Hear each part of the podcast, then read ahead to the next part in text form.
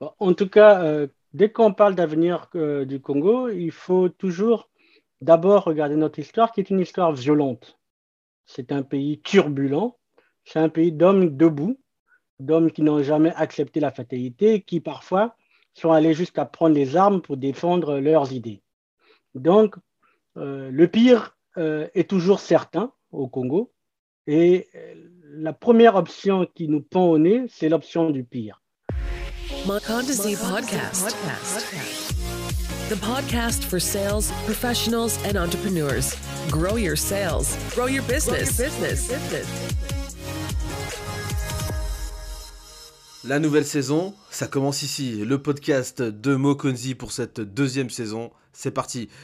Bienvenue à vous, bonjour à tous, que vous nous écoutiez euh, du Cameroun, du Congo, de la France, des États-Unis. Bonjour à vous, à vos heures respectives. Je suis Kevin Mosaï, fondateur du podcast. Nous revenons avec une nouvelle saison, avec de nouveaux épisodes, de nouveaux sujets, de nouvelles thématiques que vous avez pu découvrir. Et la première thématique que nous allons aborder aujourd'hui, c'est le Congo du futur, avec un invité particulier parce qu'il a été ancien candidat à la présidentielle de 2021. C'est un anti-kleptocrate, c'est un activiste, il est congolais, il aime son pays, c'est un citoyen. Et je crois que les analyses qu'il va nous proposer, qu'il va nous présenter à travers cet épisode sont des analyses très pertinentes. Donc que vous soyez entrepreneur, que vous soyez simple congolais, fonctionnaire, ou que vous aimiez le Congo parce que euh, vous êtes congolais vous-même, vous avez de la famille euh, là-bas et vous êtes à l'étranger, je pense que cet épisode vous interpelle parce que notre invité répond à des questions assez pertinentes et nous propose son analyse stratégique de la situation. Ici, sur cet épisode, on va essayer de se projeter sur les 10, 15, 20, peut-être 30 ans à venir et savoir quel est l'avenir du Congo. Et on va le regarder sous le prisme de la politique. Parce que la politique, évidemment, fait la pluie et le beau temps au Congo. Et c'est ce qui va certainement déterminer notre avenir en tant que Congolais et puis notre attachement à cette patrie. C'est parti pour cette nouvelle saison.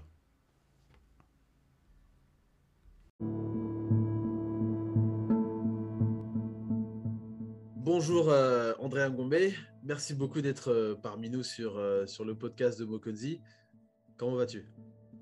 Ça va bien, merci pour l'invitation. Alors, euh, André Ngombe, c'est, je dois le dire d'abord d'entrée de jeu parce que pour moi, c'est, je le disais avant qu'on commence, c'est un peu surréaliste parce que je crois qu'on a tous un peu regardé la télé, on a suivi les élections présidentielles au Congo, euh, on a aussi suivi, euh, je dirais, différentes interventions, enfin tout ce qui s'est passé après les élections. Et moi, j'ai toujours vu euh, ce, j'ai envie de dire ce garçon, parce qu'on a l'habitude d'utiliser ce terme garçon au Congo, hein, le garçon ici, le garçon là, mais c'est un véritable bonhomme. Pour moi, c'est un véritable bonhomme et je, je, suis, je suis ému et même honoré, il faut que je le dise, parce que je t'ai souvent vu sur, sur différents médias, sur France 24, sur TV5 Monde, sur Al Jazeera, RMC. Je ne sais pas si tu n'es pas allé sur Russia Today aussi, je ne sais pas, une fois là-bas. Bon, et quand j'ai vu ça, je me suis dit, mais au-delà de, de toutes les convictions politiques qu'il peut avoir, mais je, me disais en mon fort intérieur, mais, mais qu'est-ce qu'il fait là-bas, celui-là là, hein, Et puis je me suis dit, mais quel est le Congolais que je connais qui est là euh, sur différents plateaux? Et puis non seulement il va sur ces plateaux, euh, il s'exprime sur des sujets qui semblent éminemment épineux, compliqués, avec je dirais, un, historique derrière qui est. Euh, enfin, il faut vraiment aussi un peu bosser l'histoire et comprendre, surtout quand on veut parler de la Chine, etc. C'est hein, c'est pas la Chine euh, de, euh, de. Comment on appelle ça De juste Xi Jinping, parce qu'il y a plein de choses qui se sont fait avant. C'est 70 ans plus que ça de Chine. Donc il faut, il faut connaître. Et quand j'entends quelqu'un comme ça qui vient et qui s'exprime, je suis. je me dis, mais ah, ça y est, on a reçu, euh, on a reçu quelqu'un euh, qui nous dit autre chose que euh, il faut mettre ça sous dehors ou bien c'est parce que c'est un peu ce qu'on entend dans la diaspora. Alors, je, je, vais essayer de contenir un peu mon émotion, d'accord? Je vais laisser André Gomez juste se présenter succinctement, que tu lui dises un petit peu pour tous les, les, les profanes qui ne veulent pas regarder la télé euh, et qui ne veut pas euh, peut-être, euh, enfin, je sais pas, qui, ouais, voilà, qui, font vont à la pêche peut-être, que, que, tu te présentes et qui découvrent un petit peu qui tu es et, puis ce que tu fais. Non, merci Kevin. Donc, je suis Andrea Gombe. Je suis né à Brazzaville en mai 85. Donc, évidemment, je recuse le terme garçon à cause de cela, parce que j'estime qu'à 35 ans passés, on n'est plus garçon. Bon, ou garçon au terme euh, africain, mais en tout cas, je suis un activiste et aujourd'hui euh, une personnalité plus ou moins politique de la, de la, diaspora congolaise, mais aussi de la politique congolaise en général. Mais avant ça, j'ai fait des études en histoire, justement en Sorbonne, et de communication. Donc j'ai la double casquette de communicant et d'historien. Je suis marié et euh, autour de ce que j'ai essayé d'organiser, c'est ce qu'on appelle euh, couramment un mouvement citoyen. Donc, un mouvement citoyen autour de deux fondamentaux, euh, l'état de droit et la démocratie. Donc, pour nous, c'est les deux fondamentaux qui soutiennent euh, notre action. Sinon, pour donner du détail aux auditeurs du podcast Mokondi, je suis, pour parler en pur congolais, Vili Kabinde par ma branche paternelle. D'accord un peu Makwa aussi dans ma branche paternelle, et Kuyumboshi de Pointe-Noire par ma branche maternelle. Et je suis né à Brazzaville et j'ai grandi à Bakongo. Donc je revendique l'étiquette de Congolais, puisque je ne suis jamais allé à Makwa, je n'ai jamais vu Oando, mais je connais à fond Brazzaville et je connais un peu Pointe-Noire. Donc je me revendique d'être un Congolais post-ethnique complètement. D'accord c'est tout un arc-en-ciel de, d'origine congolaise. Et, Exactement. Et c'est vrai que pour ceux qui connaissent peut-être pas le Congo euh, ou qui le connaissent euh, en pensant à Kinshasa quand on dit Congo, euh, on parle ici de la République du Congo évidemment. Et effectivement, comme dans beaucoup de pays africains, il y a des tribus, des ethnies qui sont un peu éparpillées dans dans tout le territoire et aussi évidemment divisé par les frontières euh, qui ont été créées après la, colonisation, euh, ce qui fait que voilà, on a beaucoup de similitudes avec des pays voisins, effectivement. Euh, mais c'est très, c'est très riche, donc je trouve que c'est très intéressant. Moi, je te confie aussi, j'ai jamais mis les pieds à Makwa. le plus au nord où je suis allé au Congo, c'est Oyo, et le plus au sud, c'était à la frontière avec le Cabinda, donc je ne suis pas allé plus que là. Euh, je suis allé à Oyo, c'était durant l'inauguration d'Olombo. Et le plus au sud, je suis allé jusqu'à Konkwati, donc à la frontière presque avec le Gabon, mais donc une petite traversée du Mayombe qui est très très beau. Et à Konkwati, c'est là où j'ai vu des crevettes mourir de vieillesse la première fois de ma vie. Waouh Mourir de vieillesse Oui, c'était des crevettes immenses comme ça. Euh, et elles étaient au bord, elles attendaient juste d'être. Euh, et il n'y avait, y avait pas de, y avait pas de, prédateurs qui venaient pour. Euh, non, elles mouraient de vieillesse. Elles étaient tellement grandes et vraiment euh, pas farouches du tout au bord, de, au bord du lac. C'était, c'était assez impressionnant. Non, mais c'est, ça qui est, c'est ça qui est incroyable avec le Congo, c'est que je, je, me souviens, je me souviens, il y a, je sais pas si tu connais un peu Dieudonné Mbala C'est, c'est un humoriste que j'écoutais de temps en temps et il y a il y, a un sketch qu'il qui reprend, reprend souvent euh, quand il veut parler de justement de un petit peu du sous-développement qu'il y a dans sa région au Cameroun. Et il est fait une blague en disant, euh, disant mais oui mais les mecs vous êtes toujours en train de danser, vous êtes toujours en train de faire comme ça et tout ça. Et puis il dit, euh, mais oui mais regardez les Chinois ils viennent, ils s'installent, ils font des trucs. et puis ah, qu'est-ce que c'est? Bah oui, c'est un diamant, mais euh, enfin, pour dire que les richesses sont, sont partout, sont, sont, on, a, on, trébuche dessus en fait, euh, tellement il y en a. Et, et, et, j'ai l'impression, et le Congo, c'est un peu, c'est un peu la même chose. On est là, euh, bon, c'est presque si on laissait les enfants jouer, ils vont s'accorcher les, les, genoux contre du diamant ou des pépites d'or. c'est c'est voilà. Et on est pauvre on n'arrive même pas à, se faire des ballons à se faire des c'est compliqué. Alors comme tu l'as tu l'as souligné tu tu es aussi tu es activiste hein, c'est je pense une des casquettes mmh les plus importantes que tu as mais tu es aussi politique puisque tu étais candidat à l'élection présidentielle de, mars 2021 mmh donc et qui a vu la réélection de, du président actuel, dont euh, on connaît le nom, mais euh, voilà, euh, DSN évidemment, qui a, qui, a, rempli pour un, pour un, je sais plus, j'ai arrêté de compter, mais je sais que c'est pour 5 ans. donc, je sais que c'est pour 5 ans. C'est pour 5 ans, renouvelable deux fois encore. Voilà, donc théoriquement, il peut aller jusqu'en 2031, si on calcule bien. Voilà, donc ça fait encore 10 ans. Bon, sachant qu'il en a fait déjà 20 avant, plus encore, bon, on, ne compte plus. Mais voilà, il est président, c'est fait, c'est acté. Euh, est-ce que tu. Parce que tu avais, un, tu avais ton, donc, ton programme Incarner l'espoir, dans lequel tu as tes, tes huit grandes réformes. Est-ce que tu peux juste nous, nous en parler succinctement, euh, puisque tu as, il y a toute une, tout plein d'informations là-dessus sur Internet. Mhm. Est-ce que tu peux mhm. juste brièvement nous rappeler peut-être euh, ce qui a été ton engagement politique et euh, comment tu es venu avec Incarner l'espoir pour que bah, ça puisse se matérialiser en forme de, candidature? Oui, donc Incarner l'espoir, c'est l'aboutissement d'un constat que nous avions fait après les incarcérations euh, de Mokoko Dokombi, de la nécessité, euh, en amont de l'élection présidentielle, de lancer le débat politique au-delà de la simple question euh, du départ du président Sassou ou pas. C'était aussi pour évidemment rassembler les énergies républicaines qui voulaient mettre en place un nouveau discours, un discours réformiste, un discours sur les propositions, parce que nous continuons à penser jusqu'à aujourd'hui que c'est à travers les propositions que les Congolais de bonne volonté pourront se rassembler pour enfin arriver à l'alternance politique que nous souhaitons. Donc, euh, la candidature officiellement a été lancée euh, comme par hasard un 18 juin à Buenos Aires où je séjournais pour un séjour de travail euh, d'un groupe euh, auquel j'appartiens qui travaille sur les questions de kleptocratie à travers le monde. Et euh, dans cet appel, nous avions défini la ligne. Nous pensons que dans le programme justement d'Incarner l'espoir, nous pensons que le Congo a une opportunité. Cette opportunité, c'est sa situation géographique elle-même. Le Congo est la porte d'entrée de la République démocratique du Congo. Donc, cette porte d'entrée centrale fait que euh, peu importe les gouvernements, peu importe le temps qui va passer, cet endroit reste un pays tampon stratégique.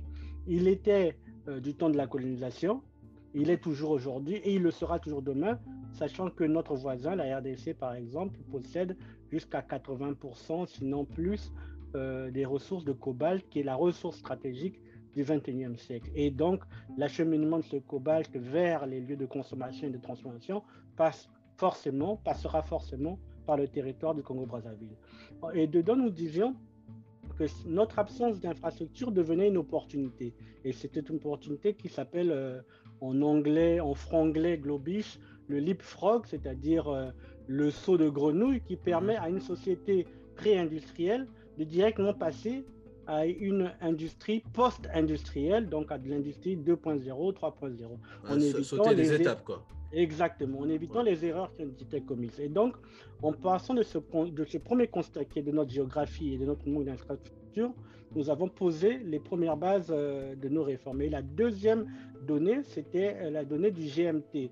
Le Congo, par le fait de la géographie, se retrouve sur le fuseau horaire de l'Europe occidentale. Donc, euh, typiquement, on est sur le fuseau horaire de Paris, de Bruxelles, de Madrid et compagnie. Donc, ce qui fait qu'en termes d'accueil, de, décentralisation, de, délocalisation des principaux, principales entreprises de services ou euh, de haute technologie ou d'industrie lourde, ben, le Congo peut devenir, dans un cadre de bonne gestion, une destination aussi attractive que l'est déjà le Maroc ou l'Algérie dans une moindre mesure, et donc capter euh, les ressources venant de pays comme Luxembourg, la France, Monaco ou la Belgique pour commencer dans le bloc francophone et évidemment euh, évoluer vers euh, tout cet axe en montant depuis la Norvège, Suède jusqu'à l'Italie, même un peu plus loin l'Espagne et le Portugal. Donc ça, c'est les deux critères sur lesquels nous avions fait notre première analyse. Et enfin, évidemment, le critère démographique de la jeunesse, mais surtout dans notre critère démographique, nous ajoutions euh, l'ambition démographique d'un Congo plus, d'un Congo élargi, que nous estimons être le Congo et des descendants congolais, parce que nous estimons que les 100 millions de Noirs euh, brésiliens sont plus ou moins euh, apparentés à la sphère culturelle Congo et donc évidemment consomment du manioc, aiment danser, sont des sapeurs et tout ce qu'on veut. Et donc nous avons quelque chose en partage avec eux et donc une ambition euh, de puissance possible avec eux. Donc sur ce constat, nous, avons posé nos réformes. Donc euh, d'abord une réforme fiscale et monétaire. Il faut au Congo que le travail paye plus que l'oisiveté en quelque sorte. Il faut baisser tout ce qu'on appelle les vexations en termes de taxes, puisque même récemment j'ai voulu recevoir un virement du Congo.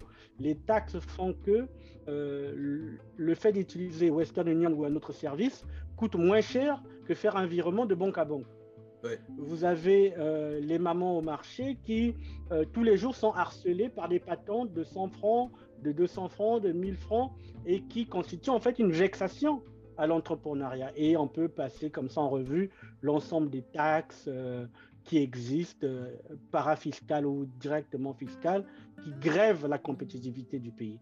Et ça, c'est le premier euh, chantier sur lequel nous pensions vraiment euh, travailler. Et nous souhaitons toujours travailler, évidemment, ce qui est un impératif pour notre pays. Le deuxième chantier, c'était évidemment le chantier monétaire. Sur le chantier monétaire, nous avions une position que nous estimons toujours être responsable. C'était en termes de CEMAC, nous n'avons pas les mêmes problématiques que l'Afrique de l'Ouest. Nous ne sommes pas des zones agricoles. Nous sommes des zones où nous avons besoin d'équipements donc nous avons besoin de pouvoir d'achat pour nous équiper en matière pour transformer nos matières premières.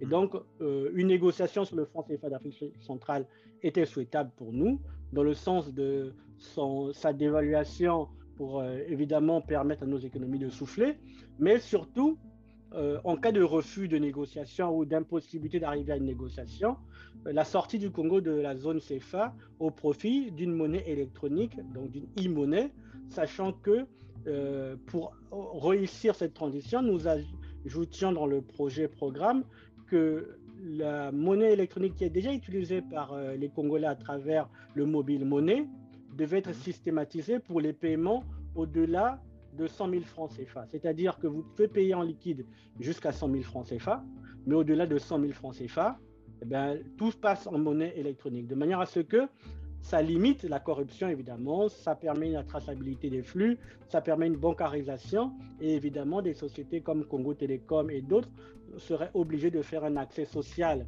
au téléphone, un accès social à la bancarisation pour permettre au public éloigné de ces outils-là de rentrer dans le système. Donc ça, c'était vraiment au niveau euh, fiscalo-monétaire. Et après, nous déclinions euh, plusieurs autres réformes. Mais le cœur de ces réformes, c'était d'abord, évidemment, c'était un terme très à la mode aujourd'hui, c'est la réappropriation. Parce que pour encore être plus transparent avec toi, Kevin, euh, j'ai fait l'école aussi à Dakar. Et à Dakar, j'ai eu un grand maître, un professeur euh, de géopolitique qui euh, s'appelle Monsieur Yerodia.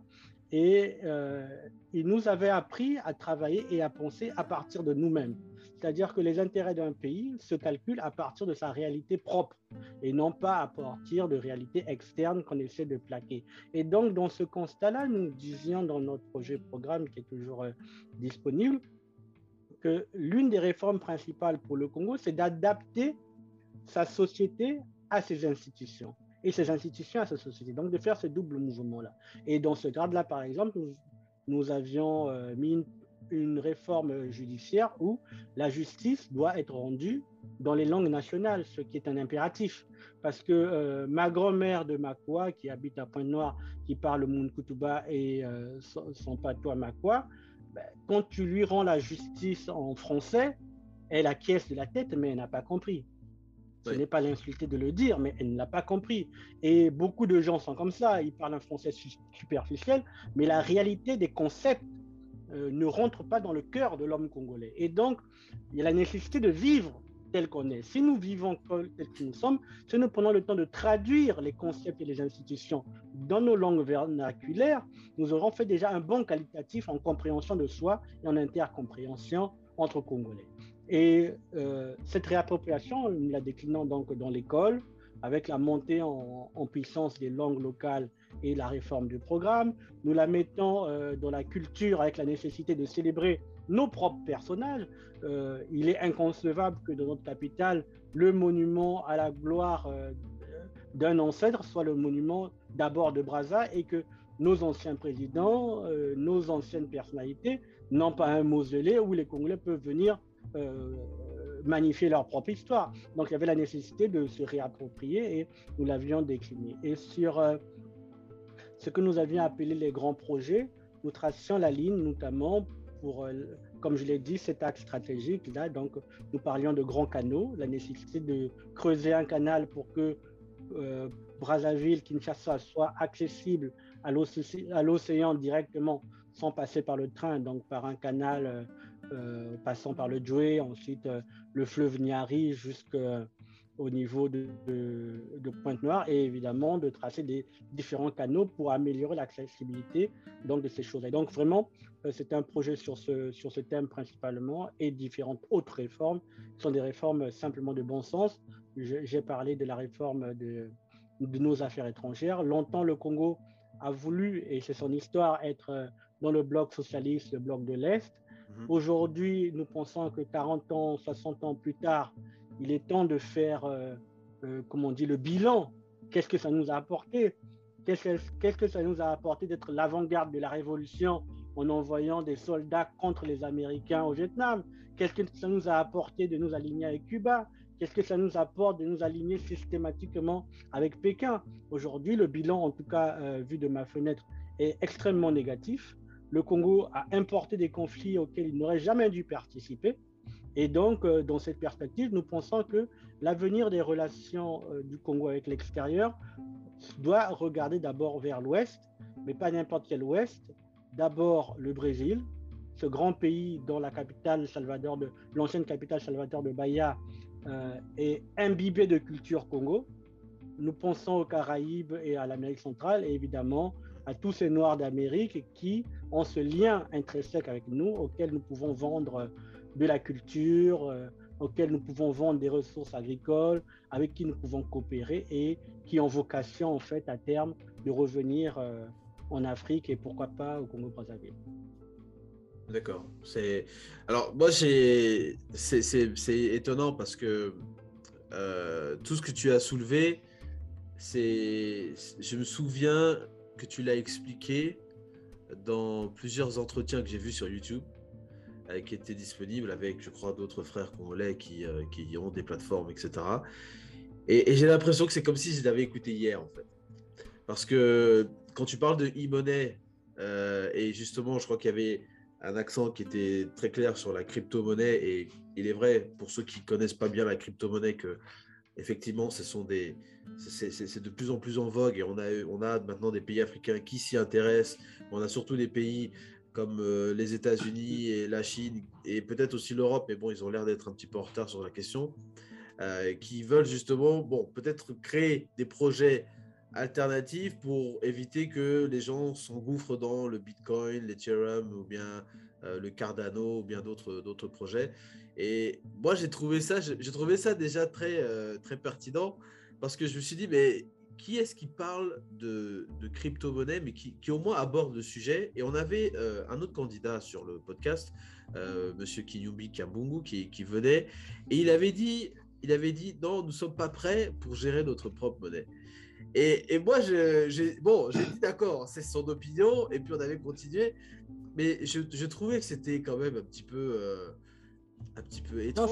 c'est infantilisant, mais, mais c'est normal. Parce que quand lui, il peut, certainement, quand il parle de monnaie, il parle de la monnaie imprimée à chamalière, euh, avec la nécessité euh, de papier certifié, tout ça. C'est extrêmement complexe, c'est extrêmement encadré. Et oui, nous n'avons pas les infrastructures de faire euh, ce type de monnaie. C'est pour ça que, je, en préambule, j'ai bien parlé de ce saut, de ce saut qualitatif que nous devons faire. Nous ne savons pas faire les monnaies papier, ok, d'accord. Mais prendre deux, trois hackers, leur donner un safe haven au Congo, comme ce qu'a réussi à faire l'Estonie, l'Estonie, où on fait une loi sur mesure pour les permettre de s'installer. On forme il y a des Congolais compétents qui travaillent sur ces dossiers. On forme la main d'œuvre. On installe une banque centrale. Et de toute façon, comme je l'ai déjà dit, ces monnaies circulent déjà les Congolais qui utilisent les mobiles monnaies pour s'envoyer de la monnaie à travers le pays, à travers MTN, Azure ou je ne sais quel autre réseau, utilisent déjà. C'est-à-dire que l'usage est déjà là. Sauf que l'usage, pour l'instant, échappe au contrôle de l'État congolais, qui n'est pas visionnaire sur la question. Mais l'usage est déjà là.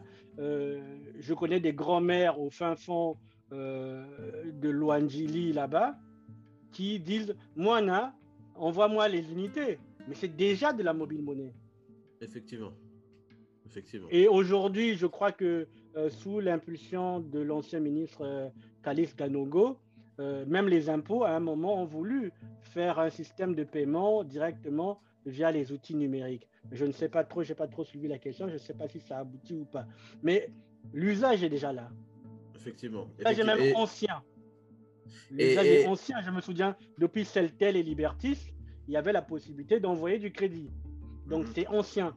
Maintenant, la seule chose à faire, c'est de faire ce saut qualitatif où on le met dans la loi, où on peut effectuer des paiements dans les boutiques, les machins, avec cela. Euh, effectivement. Et, pour, et, pour, et pour ajouter aussi sur ce que tu dis, parce que effectivement, le, mobile monnaie, donc pour ceux qui ne connaissent pas, c'est ce portefeuille, on va dire, électronique où on a euh, donc de l'argent euh, dessus qui nous permet, donc à travers les, les, sociétés de télécom, notamment MTN, mhm. et puis donc, j'oublie l'autre nom, c'est RTL. RTL, voilà, RTL, de pouvoir voilà, envoyer du crédit à, un autre abonné du même réseau, euh, de pouvoir aussi peut-être payer des factures, parce que c'est maintenant le cas de pouvoir payer des factures de, de, de d'eau, d'électricité, euh, et puis aussi de participer, je crois, il y a différents services, même de, paris en ligne, des choses comme ça. Euh, déjà de la mobile monnaie. Voilà, qui sont déjà disponibles, et donc il y a déjà une infrastructure. Mais il est vrai que je crois que même les, les les, directeurs de MTN et de, et de RTL ont, vu aussi que le mobile money n'a pas pris de l'ampleur comme ils l'auraient espéré. Et on a des cas comme euh, le Kenya, l'Éthiopie, je crois, euh, où effectivement le mobile money a une autre. C'est normal parce que pour l'instant, le, le, coût est prohibitif, puisqu'il y a des taxes qui font qu'aujourd'hui, le mobile money, les données au Congo vont trop vite. Vous achetez votre crédit de 5000 en 10-15 minutes de conversation, il est fini parce qu'il y a un seuil de taxes, un seuil d'infrastructure trop élevé. L'État prélevant trop, les données coûtant trop cher, évidemment, il n'y aura pas le succès à compter. Dans notre logique, j'ai bien parlé d'abord du début euh, de cette réforme fiscale. Donc, une fois que la réforme fiscale est faite, que l'impôt des sociétés est baissé au, maximum, que les vexations euh, de taxes, euh, de patentes sont complètement retirées, la mobile monnaie est compétitive. Et même, elle est extrêmement compétitive, d'autant plus qu'elle est décentralisée. Mhm. Évidemment, nous allons mettre un régulateur pour euh, les fraudes, euh, l'intégrité du système, pour faire la police. Mais au-delà de la police, c'est une monnaie décentralisée. Donc, ça permet, un, au pays de faire un saut qualitatif, deux, d'être à la une. Évidemment, le, le Ghana qui veut passer au ICD fait la une des médias. Donc, vous imaginez bien la une premier pays à avoir pour monnaie officielle une, monnaie en Afrique, le Congo-Brazzaville, tout le monde en parle, et tous les petits développeurs à travers le monde qui rêvent d'e-monnaie verront ce pays comme un Eldorado. Donc, aussi bien les gens de la Silicon Valley que, et d'ailleurs. Et en cela, vous passez même au-delà, devant le Kenya. Le Kenya, certes, a déjà l'écosystème, mais vous, en donnant, en tout cas le Congo, en donnant un cadre juridique favorable et une incitation forte, ben, vous passez devant. Donc c'est une affaire de volonté et pas simplement de compétences.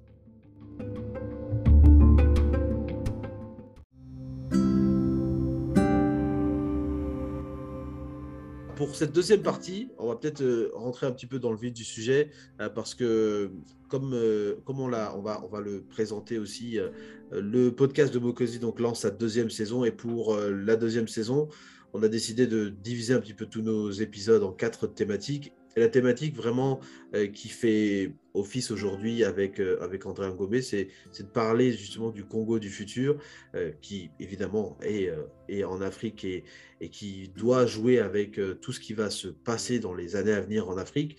on, on, on, le voit justement avec la présence chinoise, avec évidemment euh, le problème du Covid, qui sont des problèmes qu'on doit gérer maintenant, mais on a des problèmes qui sont aussi d'ordre politique, d'ordre énergétique, d'ordre économique, évidemment. Donc le but de cette, euh, je vais juste rappeler ça, le but de cette euh, thématique, c'est d'aborder ces différents éléments-là avec justement un intervenant qui va nous, qui va nous parler un petit peu de son analyse.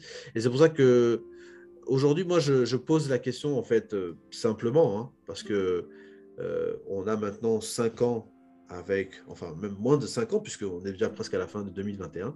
Mais jusqu'à 2026, c'est le même président qui, Denis Sassou Nguesso, pour ne, mentionner que lui, qui, est président donc, de la République, euh, qui est rempli donc pour 5 ans. C'est ce qu'on avait un petit peu dit au tout début.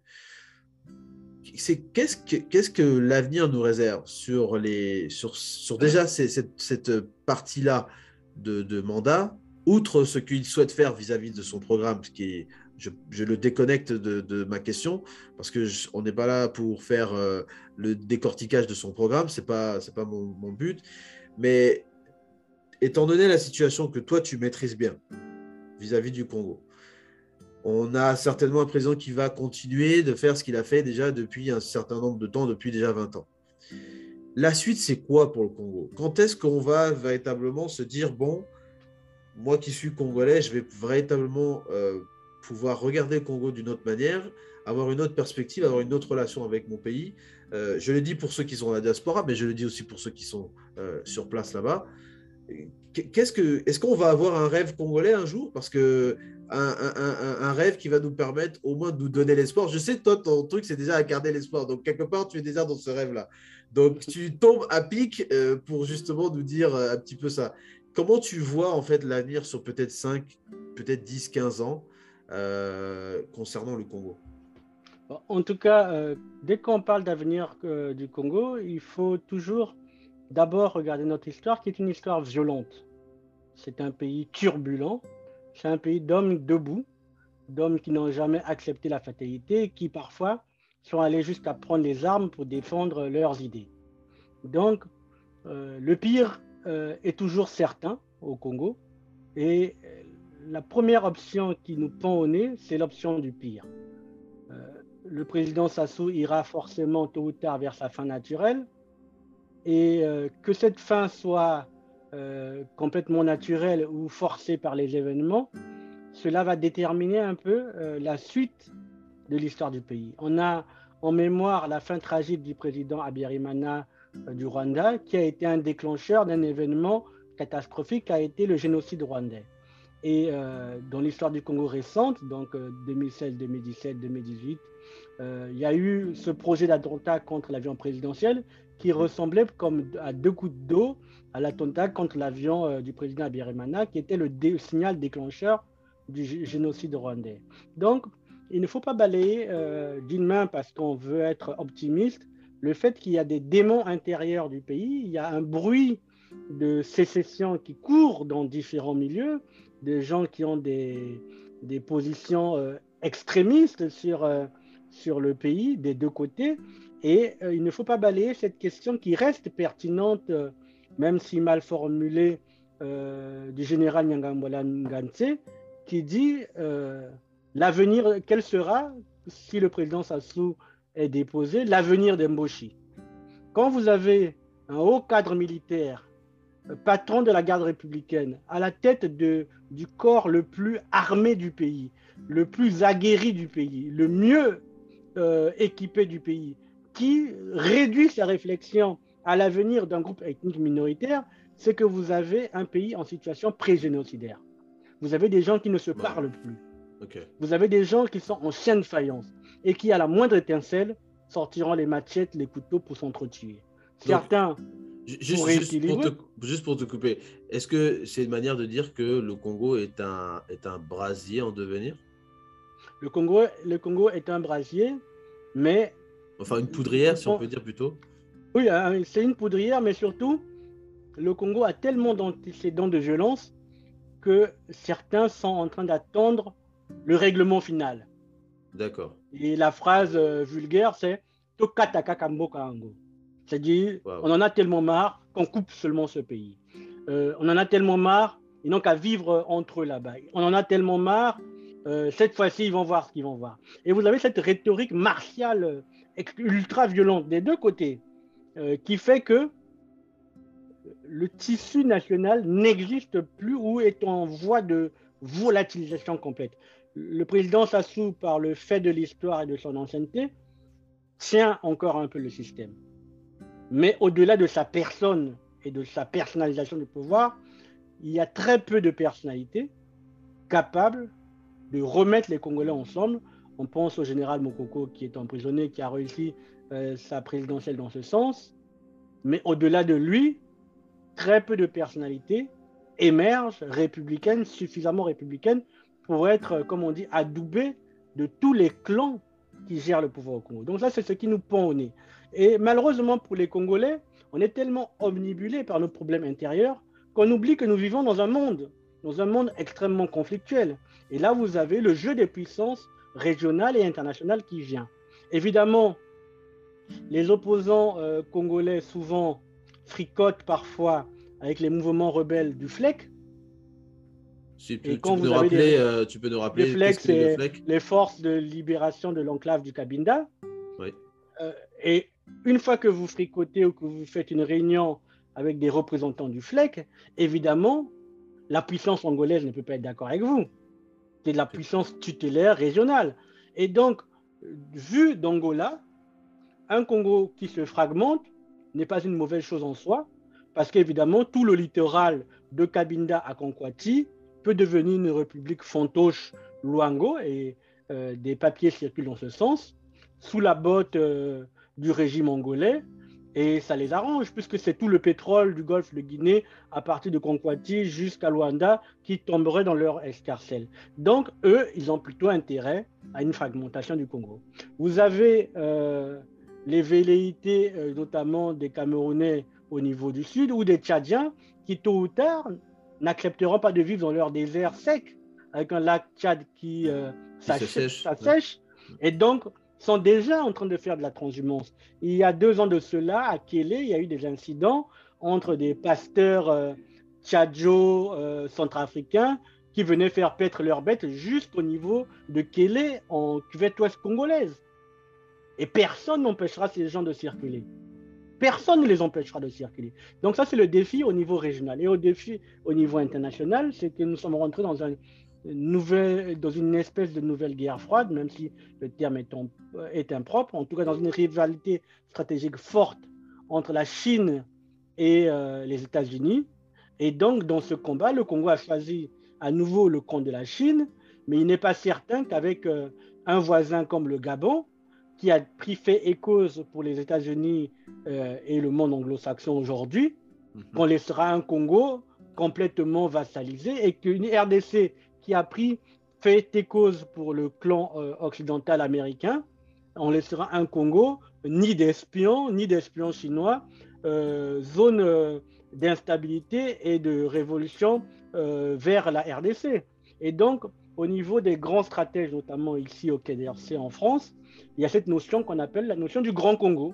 C'est-à-dire que dans le cadre où euh, le Congo-Brazzaville s'effondrerait sur lui-même, ce ne serait pas euh, trop exagéré que d'en faire une simple province de la RDC, de récupérer tout le nord et d'en faire une province, et point final. Et on n'en parle plus. C'est-à-dire qu'on s'épargne le besoin de ce pays tampon qui emmerde tout le monde. Et en ce moment, les Congolais, au lieu de s'occuper de ces grands enjeux qui menace la survie même, l'existence même du pays.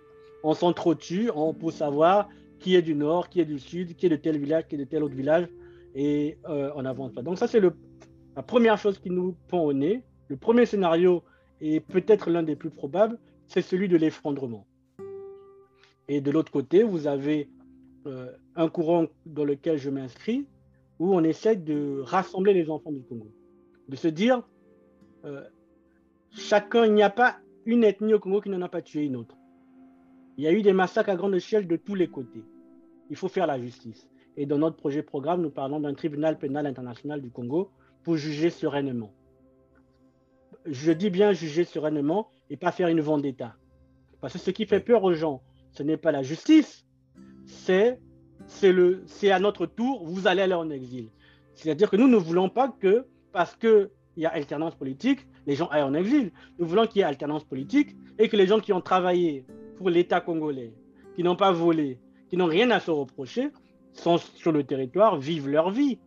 Et, que ceux qui ont, voilà, et que ceux qui ont exercé des, des, responsabilités euh, soient traduits en justice s'ils ont fait quelque chose, mais équitablement, avec ce qu'on appelle le débat contradictoire. Donc l'accusation et la défense et au terme d'un processus équitable, la peine doit être proportionnelle au crime.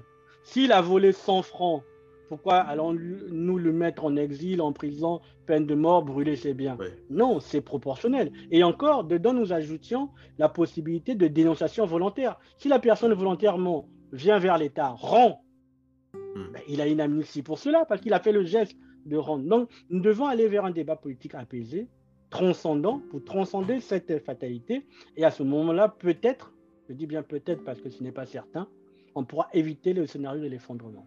Mais ça demande une force surhumaine parce que euh, le ressentiment, euh, l'exclusion et parfois le triomphalisme de certains euh, blessent tellement les consciences qu'il empêche la fraternisation.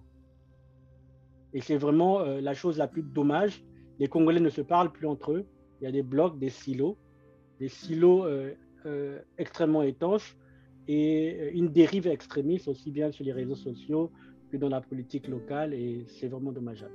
Et, et- et à ça, je, je tiens aussi à porter, porter ma voix, je dirais, contre cette forme d'extrémisme, parce que c'est vrai que quand on, regarde un petit peu hein, l'ensemble du, paysage de la diaspora congolaise, on a, on a du mal des fois à s'y retrouver, mais il y a une chose qui est sûre, c'est que quand les gens veulent critiquer, ils y vont à fond. Et ils n'y vont pas par le dos de la cuillère, hein, comme dirait l'expression. C'est des gens qui sont vraiment, et qui, et qui je dirais, même... euh, bon, je ne vais pas dire construisent un fonds de commerce dessus, mais qui, qui se font identifier comme étant des références dans ce genre de discours. Et il y a deux personnes auxquelles je pense euh, notamment qui, qui, qui sont à fond dans, le, dans ce, dans ce schéma-là, un qui est en France, euh, qui a une chaîne YouTube là-dessus, et puis un autre qui est au Canada, euh, dont je ne voudrais pas faire de publicité ici pour eux, mais, mais je sais que ces deux personnes-là, bon, sont appréciées dans leur petit groupe de personnes qui euh, sont très très radicales vis-à-vis vis-à-vis du Congo et d'autres veulent montrer aussi que bon, moi je suis un peu plus radical que toi, donc je veux, je suis prêt à aller encore un Pas peu plus loin. oui. Bon, Oui, c'est oui. c'est- c'est de la surenchère euh, à qui veut donner, à qui mieux mieux, comme on dit. Bon, mais Mhm. je pense que tu as soulevé un point qui est important et c'est pour ça que moi je suis content de, de t'avoir sur le podcast, de- d'avoir cette conversation parce que je ne, je ne pense pas sincèrement que les personnes qui tiennent ce discours comprennent véritablement les enjeux qu'il y a derrière. On a souvent l'impression que la passion et tout le Congo, et je dirais même la relation individuelle que chacun d'entre nous a avec le Congo est une relation en fait qui est très passionnée. C'est un petit peu Non, du... mais, mais- mais il, faut, il, il faut se détromper parce que euh, il y a un fond, je le dis euh, avec gravité, génocidaire, Ouais. aussi bien dans l'opposition que dans la majorité présidentielle actuelle. Et euh, ce fond-là, c'est l'incapacité d'argumenter et de construire un discours autre qu'un discours populiste. Et donc, l'ennemi en face est une personne à annihiler. Et on l'a vu en 93. On l'a déjà vu, ça s'est déjà déployé. Quand vous avez une république qui utilise des, hélicoptères de guerre contre sa population dans une opération de police dans la capitale, et quand vous avez un camp en face qui n'hésite pas à pactiser avec des puissances étrangères, euh, pour l'occurrence l'Angola, pour faire envahir le pays dans un conflit politique interne, vous avez les ferments, tu as les ferments de cette explosion du pays. Oui. Et tant que ce conflit n'a pas été soldé par la justice, vous avez les fils des gens qui ont été massacrés, vous avez les fils des fils des gens qui ont, qui ont été massacrés, et qui ont une seule chose en tête, la revanche. Ouais, à cause de ces arriérés, justement. Exactement. Et tant que justice n'est pas faite, quand vous avez une personne qui aurait eu une carrière dans le pays, qui parce qu'il est originaire de tel ou tel village, a été écarté, et aujourd'hui dans la précarité, soit en Europe ou ailleurs, ben, il ne pense qu'à une seule chose, matin, midi, soir, tuer Jumboshi. Parce que pour lui, sa souffrance est telle qu'elle pourrait être résolue par l'annihilation de tout ce qui représente ce que pour lui est l'ennemi. Et on ne peut pas, euh, comment dire, euh, l'en vouloir de penser ainsi, parce qu'il n'a, il n'a aucune perspective. On ne lui laisse aucun espace. Oui, Il n'a aucun espace. L'espace politique est fermé. L'espace économique est fermé. Même l'espace sportif au Congo est fermé. L'espace euh, artistique est fermé. Pour être un artiste, il faut lancer des mabangas aux gens qui ont tué ton père et ta mère. les Qui ont tué ton grand-père et ta grand-mère. euh, les, ceux, ceux qui ne connaissent pas les dédicaces. c'est sur les dédicaces où voilà, on vous donne de l'argent pour que tout. vous puissiez. Donc- euh, exactement. Donc cette pression sociale sur les individus fait que ces extrémistes-là ne sont que la tête visible d'un monstre beaucoup plus froid qui est le tribalisme congolais. Mais c'est pour ça que je disais tout à l'heure, je parlais de passion, parce que euh, tout ça aussi est, véhiculé par des frustrations, comme tu le dis, et qui est surenchérie. C'est une cocotte minute qui, euh, qui ne fait que siffler et, qui va à un moment donné exploser. Et ça, c'est ça, c'est ce qui. Bon, quand on parle des problèmes sociaux au Congo, euh, je pense qu'encore une fois, c'est. On, pourra faire un épisode là-dessus parce que je crois qu'il y a tellement de choses. Bah, en tout cas, pour, pour, donner encore une référence juste très récente, là, il y a une vidéo qui a circulé sur les réseaux sociaux où on voit des ministres euh, nouvellement renouvelés qui se tapent le torse avant que le président ne quitte le pouvoir. Vous devez passer sur nos corps et c'est le ministre de la Justice qui le dit. Vous avez le ministre de la Justice, garde des sceaux, incarnation de la loi, incarnation du droit, qui doit être normalement au centre, qui dit le jour avant que le président ne quitte le pouvoir, vous devez passer sur mon corps. Donc, qu'est-ce qu'il dit en substance? Vous devez massacrer les avant de prendre le pouvoir. C'est ce qu'il dit. Et là, il parle en français. Et nous ne sommes pas dans leur conversation en patois, qui doivent être encore plus extrémistes. Mais donc, finalement, finalement. Un chef de la police, excuse-moi, je termine par ça, je suis par ça. Un chef de la police qui dit à un syndicaliste étudiant Vous savez comment on a eu le pouvoir dans ce pays hein? On a fait la guerre pour ça. Hein? et vous voulez venir nous prendre ça? Donc vous avez là les ferments même. Donc la logique guerrière n'a pas quitté ces individus-là. Ils sont toujours des seigneurs de guerre complètement illégitimes et dans leur peur, ils font la surenchère militaire d'un côté et de l'autre côté, la réaction de la population et des populations ostracisées, c'est une autre surenchère. Donc c'est deux surenchères. À qui va, ouais, c'est un rapport de force qui, euh, qui ne va pas s'arrêter, euh, je dirais maintenant, puisque euh, c'est aussi dans la culture congolaise hein, que, que de montrer qu'on est capable, qu'on est fort, qu'on est, euh, on est digne. On aurait préféré qu'ils montrent qu'ils sont capables et dignes dans d'autres domaines. Mais Oui, et puis autrement aussi, certainement. mais donc, euh, donc, euh, parce que moi, ce que je retiens de ce que tu as dit, et c'est une analyse assez, assez poignante de la situation, mais ça nous laisse quoi? Ça nous laisse, il faut se préparer pour, pour un, conflit, un conflit ouvert un, autre épisode de 97 avec. Euh, ça, nous laisse ça, nous laisse Comment on se projette? Moi, si je suis entrepreneur sur le Congo, parce que c'est ça le message aussi qu'on voudrait donner. Mhm. Qu'est-ce que je.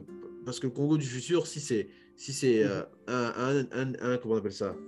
Un, conflit ouvert qui se prépare ou qui est en, en fermentation, comme tu l'as dit, à travers des vexations multiples, diverses, etc qu'est-ce que ça laisse aux, ceux qui sont dans les espaces sportifs, ceux qui sont dans les espaces économiques, qui tant bien que mal essaient de faire quelque chose, et l'espace médiatique euh, également. Qu'est-ce que ça, qu'est-ce que ça leur laisse? Comment ils se projettent pour euh, pour après 2026 euh, Il y a déjà tout ce mouvement malheureux d'exode des Congolais. Hein. Les Congolais aujourd'hui, le Congo est devenu un pays d'émigration. Hein. Les hmm. Congolais s'en vont. C'est-à-dire que ceux qui veulent avoir un futur quittent le pays ou en tout cas euh, font un exil intérieur, au sens où ils ne participent plus à la vie citoyenne. Quand tu leur parles euh, de citoyenneté, ils disent Ah, je ne suis pas dedans, je ne veux pas des problèmes. Je suis dans mon coin parce que vraiment, ça, je touche, je me brûle. Donc, vous avez cet exil intérieur pour ceux qui ne peuvent pas aller ou ne veulent pas aller à l'étranger, et vous avez cet exil vers l'extérieur pour ceux qui ont la possibilité ou qui ont le courage d'y aller. Mais ce que, euh, pour être positif, nous, ce que nous voulons et ce que nous essayons de faire, c'est de construire un mouvement citoyen. De le construire au-delà des anciens clivages, au-delà des clivages ethniques, au-delà des simples clivages euh, de personnalité politique, pour construire une plateforme d'opinion de qu'est-ce qu'il faut faire pour le Congo. Pourquoi notre projet programme est l'un des seuls disponibles, accessibles euh, directement Pour que même la majorité aussi bien, comme on dit dans son endurcissement, puisse s'en inspirer et y piocher les choses qui vont faire avancer le pays. Nous avions vu, euh, juste après la publication, mais on ne peut pas dire que c'est nous, pour ne pas être prétentieux, que notre idée de faire euh, un train urbain euh, banlieue, centre-ville, en utilisant le chemin de fer CFCO, avait été repris et mis en œuvre à Pointe-Noire, notamment, où vous avez le train du CFCO que les gens prennent de Fontietier jusqu'au centre-ville désormais. bien que les conditions n'ont pas été améliorées, bien que les mhm. stations intermédiaires n'ont pas été ajoutées, on pourrait critiquer la mise en œuvre, mais l'idée essentielle, c'est que l'idée forte de pouvoir utiliser ce qu'on a au profit des populations, notamment en termes de transition des transports, commence à faire son chemin. Et il y a plein d'idées comme ça qui doivent faire leur chemin au, cœur même de la population et des, et des décideurs. Donc, pour être encore plus positif, nous pensons qu'il faut euh, tous ces corps intermédiaires, notamment ce qu'on appelle les fonctionnaires euh, à budget de transfert dans la ruralité, dans les villes de, de, de, de seconde ville, des chefs-lieux, c'est sur eux que nous devons compter d'abord, parce qu'ils ont moins euh, les lourdeurs de la ville, des grandes villes, et construire ce mouvement, c'est réussir, en tout cas à l'horizon de 2022 pour commencer, et c'est dans ce sens que nous avions signé avec le président Gavet du mouvement républicain, une plateforme politique unitaire pour aller aux législatives, pour aller au local, pour faire vivre cette vie citoyenne-là. Parce que ce n'est que en se remettant à faire de la politique au sens noble, c'est-à-dire de la conversation sur les problèmes de la cité afin de trouver ensemble des solutions, que nous pourrons éviter la guerre. Si on recrée un espace où les gens peuvent exprimer leur frustration et trouver en tout cas un début de solution collective, je pense qu'on aura évité euh, le pire. Et évidemment, euh, la, pièce finale dans le dispositif congolais, c'est le président Sassou lui-même. Comment veut-il sortir euh, de l'histoire du Congo? Parce qu'il sortira tôt ou tard. Il veut être le président et après la catastrophe, où il y a encore dans sa tête et dans son esprit la place pour penser quelque chose qui est une forme de réconciliation réelle. Et l'Afrique lui donne des leçons récemment. Vous avez vu le, tu as vu le cas de la Côte d'Ivoire où personne ne s'attendait à ça, mais ça s'est fait. La réunification, voilà, le retour de Laurent Gbagbo après de longues années On veut les pays, voilà. L'idée, évidemment, euh, pour être encore plus transparent, je comprends très bien que si on se met dans sa perspective, avec la nécessité, la volonté de faire une succession dynastique à son fils. Et la peur, parce qu'évidemment, la population l'opinion est très hostile, notamment avec un fond xénophobe que, que je dénonce euh, chaque jour. Euh, s'il faut critiquer Denis Christel Sassou ce n'est pas par rapport à sa mère ou au fait qu'il serait à moitié de la RDC. Non, c'est un faux argument. Il faut le balayer. En tant que citoyen congolais, il a tous les droits nécessaires. Il peut se présenter, il peut faire ce qu'il veut, il peut être candidat, et si les Congolais sont d'accord avec lui, ils voteront pour lui, il gagnera. Euh, voilà, ça c'est hors de, hors de propos. Mais en revanche, ce qui est nécessaire dans cette logique, c'est qu'ils comprennent que le Congo n'est pas son héritage, sa chose personnelle, qu'il doit dépasser euh, sa tendance quasi maintenant naturelle, son penchant affectif pour les siens, pour comprendre que dans le sien, il doit maintenant élargir son cœur à l'ensemble du Congo, puisqu'il est le seul et dernier président vivant de la République du Congo.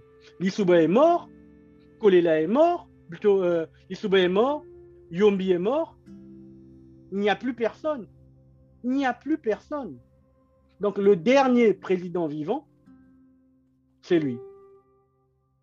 Et donc, je pense que ça l'investit, malgré lui, malgré son comportement, malgré son caractère, d'une mission qui dépasse sa propre personne.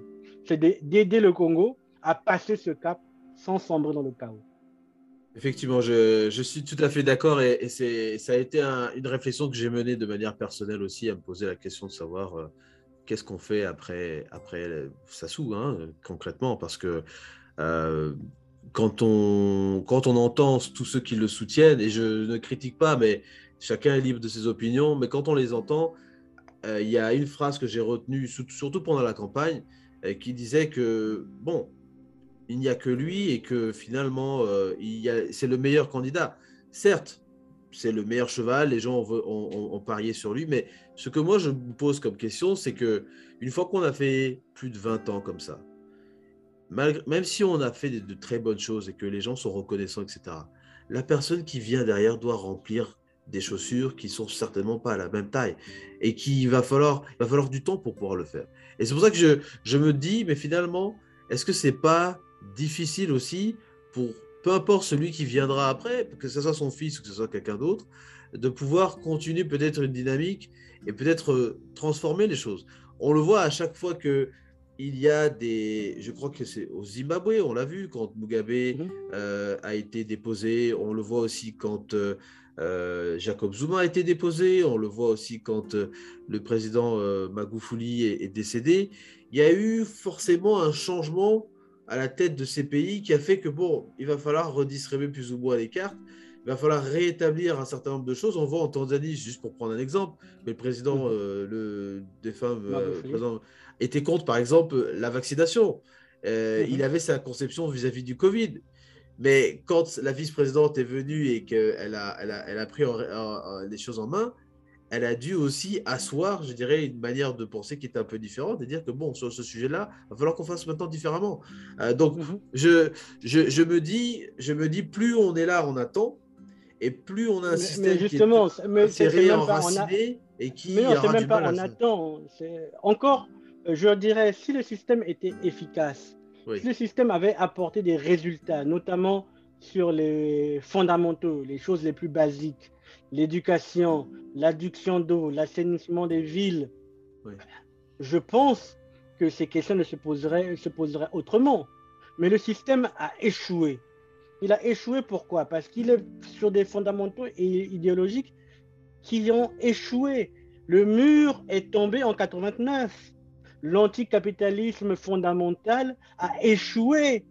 Même la Chine a abandonné ça pour faire des zones économiques spéciales et pour adopter un capitalisme d'État fondamental basé sur la performance et l'efficacité. Même la Chine et aller dans ce virage-là. Mais nous, nous restons dans un pays sclérosé qui pense que le pouvoir est au bout du fusil, qui pense que euh, l'État supérieur à tout, peut tout, doit tout, contrôler tout, et qui à la fin étouffe toute éclosion. Toute initiative. Voilà, toute initiative doit passer dans les mains d'un fils ou d'un ministre ou de quoi que ce soit. Donc, il même le Cameroun, qui est pas l'exemple le plus démocratique possible, à un monde économique infiniment plus développé que le Congo, mais infiniment plus. Pourquoi? Certes, Bia a le monopole sur certains secteurs et dans la politique, mais dans l'économie, c'est la loi de la concurrence, c'est la loi, euh, comme on dit, de l'offre et de la demande, c'est la loi du plus offrant. Mais au Congo, que ce soit les entrepreneurs, que ce soit... Donc, ils n'ont aucune place, aucun aspect. Donc, c'est vraiment ce côté euh, totalitaire, comme euh, j'aime à le dire, qu'il faut réduire pour laisser la société congolaise respirer. Le Congo a besoin de respiration et ça passera nécessairement, soit Sassou par l'opération du Saint-Esprit pour provoquer, organise cette ouverture, comme il, il avait été forcé de le faire en 89, soit elle se fera à ses dépens et malheureusement souvent, comme dans l'histoire, brutalement. Mais cette ouverture arrive. Elle arrivera forcément, autant qu'on se prépare et qu'on l'organise nous-mêmes. Très bien, très bien. Je pense qu'on a, on a, on a, un petit peu, euh, on a un petit peu dépassé en termes de sur le Congo, mais c'est vraiment important et, je pense qu'on a dit des choses qui étaient, qui étaient fondamentales. Euh, et c'est important pour les entrepreneurs qui nous écoutent que vous devez aussi être conscient de ces problématiques-là. Vous devez être conscient de, tout ce qui se joue aussi autour du Congo. On a, on a rappelé l'Angola, on a la RDC, on a le Cameroun. Et puis on a tout ce qui se passe aussi au niveau du Tchad. On n'en a pas énormément parlé, mais tout ce qui s'est passé depuis la mort de, du maréchal du Tchad euh, cause aussi des problèmes. On a la situation qui est encore un peu fragile en Centrafrique. Bref, il y a tout ça qui fait que. Et puis, il y a le Gabon, je crois qu'il y a les élections présidentielles en 2023, mhm. euh, mhm. avec euh, le fils d'Edith euh, Bongo et d'Omar Bongo en qui tout cas, cherchent pas encore aussi. confirmé. Bon, mais il y a des tendances, parce que clairement. Il paraît que c'est Barreau Chambrier qui, Chambrier qui devrait y aller, l'ancien ministre des Finances, mais bon. on ne sait pas, on est, nous ne sommes pas dans les petits papiers. voilà, mais, mais, mais, bon, on, on, pense que voilà, il y a des ambitions euh, qui, sont, qui sont à mon avis claires. Euh, mais tout ça joue dans le concert de, la lecture qu'il faut avoir pour, pour les prochaines années. Moi, je, je voudrais juste euh, peut-être qu'on puisse avancer. Mhm. Évidemment, c'est un entretien très riche et je te remercie encore pour ta présence ici. sur la question de l'énergie, et notamment sur, sur le pétrole, parce que le monde est en train d'aller vers les énergies renouvelables, vers l'électricité comme étant la forme maintenant de, de, locomotion pour euh, bah, déjà se mhm. déplacer nous en tant qu'individu. Euh, moi qui suis basé sur, euh, sur Londres, on a de plus en plus de, on est en train d'aller plus vers ce, vers ce mouvement-là, et aussi l'utilisation des, vélos qui, était, qui est de plus en plus importante, avec même des vélos cargo pour transporter à l'intérieur de Londres des denrées, des colis, des choses comme ça. et c'est la question que je voudrais te poser. Quelle est la lecture que toi tu regardes concernant le pétrole, sachant que euh, Total, euh, on a Shell, on a euh, BP, on a Chevron, de, grosses entreprises pétrolières qui sont connues pour être aux quatre coins de la planète, pour extraire du brut et le revendre, etc., sont toutes en train de migrer vers le gaz naturel, vers euh, euh, les énergies renouvelables de toutes les formes possibles. Euh, je pense que tu as dû voir des pubs de Total Energy. Mhm. ici, on a beaucoup, Shell est en train d'aller à fond sur le gaz et l'électricité. c'est quoi l'avenir pour le pétrole? Parce qu'on le remet dans le contexte du Congo, mhm. c'est la, la source de revenus par excellence qui est criblée de dettes avec des contrats de préfinancement. Bon, je, vais, je vais laisser, parce que ça, c'est tout un cours qu'il faut faire ici. Mais le, le pétrole ne se présente pas comme étant une ressource qui va euh, être utilisée massivement, on va dire, ou qui sera en forte demande dans les années à venir. Les gens sont en train d'aller, de sortir de là. Euh, et c'est les, grands pétroliers qui nous le montrent et qui nous le rappellent tous les jours.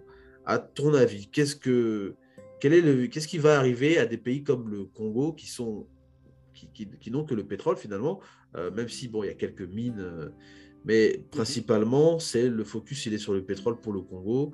Euh, c'est quoi l'avenir à, ce niveau-là? Je, vais coupler ça avec euh, notre point sur la CEMAC pour euh, une analyse un peu plus globale. Mais déjà, je, pas que je, m'inscris en faux, mais il faut ajouter une précision. On est en train de sortir du pétrole pour les transports. Ouais. et cette nuance est très importante. Parce qu'il ne faut pas se laisser endormir par les discours stratégiques de gens qui en réalité veulent garder une ressource pour eux. C'est ça, ça qui est en jeu. On sort du pétrole pour les transports, mais le pétrole reste la base de la civilisation industrielle. Parce qu'on l'utilise dans la pétrochimie, et dans la pétrochimie, toutes sortes de dérivés, que ce soit le plastique qu'on utilise pour les outils, le plastique qu'on met dans les téléphones, euh, les différents polyesters, euh, polyéthylènes qu'on utilise. On mhm. l'utilise même un peu, un peu en médecine. On l'utilise. Euh, le nombre d'applications est tellement énorme. C'est-à-dire qu'on va quitter un pétrole, certes, dans les transports, mais on peut utiliser notre pétrole, puisque je ne sais pas faire un budget du Congo pour l'instant sans pétrole, avec une plus haute valeur ajoutée, parce qu'il sera dans des produits de haute technologie à haute valeur ajoutée. Et du fait qu'il sera de plus en plus rare, il sera de plus en plus cher. Donc il restera essentiel pour la civilisation industrielle que nous vivons. Les vernis que les femmes mettent sur leurs ongles, c'est du pétrole. Les mèches que les Congolais adorent, c'est du pétrole. Le ballon de foot avec lequel vous tapez dedans, certes, aujourd'hui, on cherche des dérivés de latex, des VA, un peu d'animaux, mais le processus industriel est tellement complexe que le pétrole reste la solution la moins chère. Les jouets de vos enfants à Noël, c'est du pétrole. Et pour ça, au contraire du désinvestissement de ces sociétés qui en fait répondent à des besoins d'opinion publique occidentale, nous, nous mhm. devons faire une en tout cas si le pays était organisé, un contre-lobbying pro-pétrole, mais pas dans le sens simplement climatique, mais dans le sens où nous, nous en avons besoin pour nous développer. Soit vous nous payez quelque chose, c'est le fameux crédit carbone, soit nous exploitons notre pétrole. Nous l'exploitons certes pas pour les transports, et dans notre projet programme, nous nous disions que oui, nous voulons que le Congo, dans le Congo, l'énergie hydroélectrique soit la première énergie, les réseaux électriques soient des réseaux off-grid pour pouvoir euh, éclairer les ruralités, euh, que les voitures euh, diesel, essence soient bannies du territoire, mais nous voulons que les autres pays continuent à rouler en voiture pour vendre notre pétrole. Et pourquoi? Parce que c'est notre intérêt de Congolais. Et si on nous propose une solution à notre problème budgétaire, évidemment, nous allons diminuer notre lobbying pro-pétrole. Or, aujourd'hui, être pour la sortie du pétrole dans les transports, en étant congolais et dirigeant congolais, c'est de la folie. Parce qu'on n'a pas d'autres branches auxquelles nous accrocher. Donc, tous les, dirigeants congolais qui vont dans ce sens, euh, ben, évidemment, font du mimétisme bête d'enjeux stratégiques qu'ils ne maîtrisent pas. Quand vous avez Total, Shell qui euh, prône la sortie, c'est pour répondre à une opinion publique anglaise, une opinion publique française qui estime que chez eux, ils n'en veulent plus, parce que de toute façon, ils sont importateurs nets de pétrole. Bon, pas le cas anglais parce que l'Angleterre produit dans la mer du Nord, mais le cas français, les Français ont intérêt à sortir du pétrole parce que le, la France ne produit pas de pétrole. Et donc, dans, dans, des termes d'échange où il faut faire concurrence avec l'acheteur chinois sur les marchés, la France parfois n'arrive pas à se fournir correctement et est obligée de se fournir en deuxième, troisième main, c'est-à-dire à un prix deux fois, trois fois plus cher que ce qu'il devrait acheter. Et donc, évidemment, en tant que France, oui, stimuler la sortie euh, du tout pétrole dans les transports est un avantage pour les finances publiques françaises. Mais ce n'est pas un avantage pour les finances publiques congolaises. Et moi, en tant qu'acteur congolais, me plaçant du côté d'un acteur congolais, je suis pour l'exploitation pétrolière, en tout cas dans le, golfe de Guinée, mais de manière raisonnée, écologique, mesurée, et en allant vers la haute technologie pétrolière. Et pour cela, pour accrocher ça à la CEMAC, euh, il y a une idée que j'avais défendue et qu'on continue à défendre d'un brint, j'appelle ça un baril du golfe de Guinée, où on pourrait réunir le Gabon, le Congo, euh, l'Angola, la Guinée équatoriale, pour créer notre baril, qui n'a pas les mêmes problèmes stratégiques qu'un baril de Brent ou encore que celui euh, du détroit d'Ormuz, mais qui pourtant subit les fluctuations liées aux problèmes géopolitiques, parfois du détroit d'Ormuz il y a un problème entre l'Iran et l'Irak, en quoi ça impacte la fourniture du pétrole dans le golfe de Guinée? Mais tant que le golfe de Guinée n'est pas lui-même coté avec ses propres problèmes, ses propres aspirations, eh bien, il fluctue avec les autres. Et donc, en réunissant ces trois pays, quatre pays, mais notamment euh, j'ambitionnais de commencer par les trois, ce que j'appelle les trois petits pays, Gabon, Congo, euh, Guinée équatoriale, et euh, en mettant Sao Tomé dans la boucle, pour créer une forme de république unie euh, d'Afrique centrale sur le modèle des Émirats, au moins sur les questions pétrolières au début, ensuite les questions d'affaires étrangères et pourquoi pas plus tard sur d'autres questions stratégiques. En tout cas, voilà ma vision sur euh, le pétrole et sur les énergies renouvelables. Le Congo est doté de tellement de rivières, de tellement de ruisseaux, de tellement de choses que euh, l'hydroélectricité doit être notre première priorité et ensuite nous pouvons chercher d'autres sources d'énergie. Effectivement, tu as mentionné tout à l'heure euh, euh, l'importance aussi de l'eau euh, de manière un peu succincte et c'est vrai que ça va être aussi un enjeu très important, surtout pour ce que le Congo est, positionné stratégiquement. On l'a vu parce que tu l'as expliqué clairement. Hein. le Congo est une zone stratégique et aussi par rapport à, son, à toute sa cartographie, cartographie hydro, hydrologique. Hydrographique hydrographique, voilà. Euh, merci pour le. C'est le français, hein, on maîtrise pas tous le français comme ça. Euh, donc euh, voilà, mais c'est vrai que c'est un enjeu très très important. L'eau va être, être, être un sujet fascinant, je pense, dans les années à venir. Alors, le dernier point, et puis on va attaquer la dernière, la dernière partie. on a évidemment la Chine qui est en train de, de grignoter l'Afrique vraiment. c'est même plus à, grand, à petite bouchée, mais c'est à, à, grande, à, grande, à grande bectée euh, et qui vient avec de la dette, et puis qui vient encore à la rescousse avec les histoires de Covid, du vaccin. Je, sais que toi, tu connais bien la Chine. Euh, tu as ton avis sur la Chine, et je sais que, bon, on a entendu parler de la Chine et de, et de son hégémonie à, vouloir, euh, comment dirais-je, capter les ressources avec des partenariats où on vient, on construit des hôpitaux, on construit des routes. Mhm. Venez, on va vous mettre dans le grand projet des, des, routes de la soie. Enfin, on est en train de revenir un peu, tu, vas me le dire, mais j'ai l'impression qu'on revient un peu à l'époque où la Chine était un empire et il y a cette volonté de, rétablir euh, ce qui faisait les grandes puissances d'antan. Mhm. Euh, je ne sais pas si c'est. Parce que j'ai regardé. Non, mais c'est juste complètement sans droit. Euh, en disant, parce que j'avais vu, tu avais fait un post sur Taïwan. Et il y avait un reportage sur Arte qui parlait justement de mhm. Taïwan. Ils ont parlé aussi de Hong Kong et de la complexité de ces deux territoires et comment la Chine se positionne pour tout faire pour récupérer ces deux territoires et les mettre dans son escarcelle pour qu'il n'y ait plus de débat à dire euh, oui, mais Hong Kong, euh, c'est un autre système qui doit exister. Taïwan, euh, enfin bref, n'est pas reconnu par la communauté internationale parce que certains le pensent que c'est chinois, mais il y a encore le débat. Bref, donc dis-moi, parce que nous, on est aussi dans, dans les poches de la Chine hein, par rapport à notre dette qu'on a avec eux. c'est quoi Qu'est-ce qui va se passer avec eux? Parce que euh, ils sont en train de tout prendre. On va, se retrouver même à être locataire au Congo avec des, par des Chinois. Exactement, exactement. là, on touche du doigt euh, le grand enjeu de la, du dernier ou de l'avant-dernier mandat euh, de Denis Sassou Nguesso. Est-ce qu'en héritage, on nous laisse une dette tellement intense qu'on repart en esclavage Ou on est capable de se dire que cette dette et ce qu'on appelle en termes techniques une dette odieuse, puisqu'elle a été acquise dans des conditions euh, euh, troubles et que les responsables ne sont pas passés devant un Parlement pour faire valider et que, en gros, cette dette est nulle et rentrons dans un bras de fer avec la Chine, ce qui suppose d'avoir d'autres alliés pour tenir le bras de fer.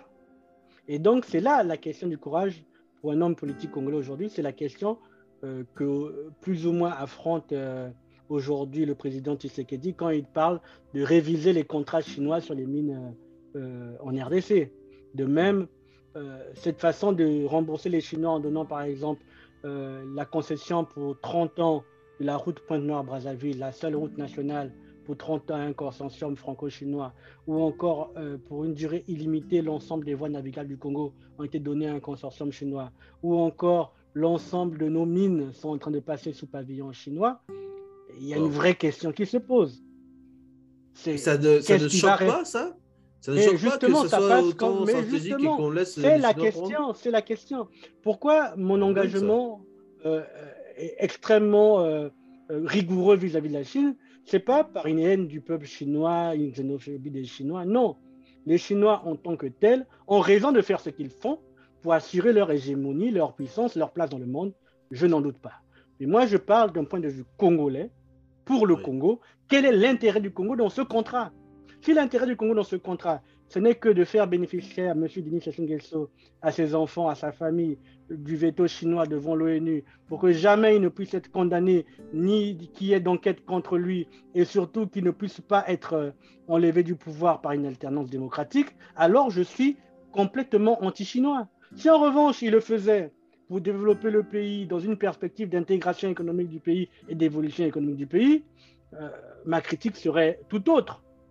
Mais visiblement, au cours de nos analyses, nous sommes arrivés à la conclusion que la Chine n'a aucun intérêt à la démocratisation du Congo, n'a aucun intérêt à l'évolution économique du Congo, n'a aucun intérêt dans le transfert de technologie vers les Congolais.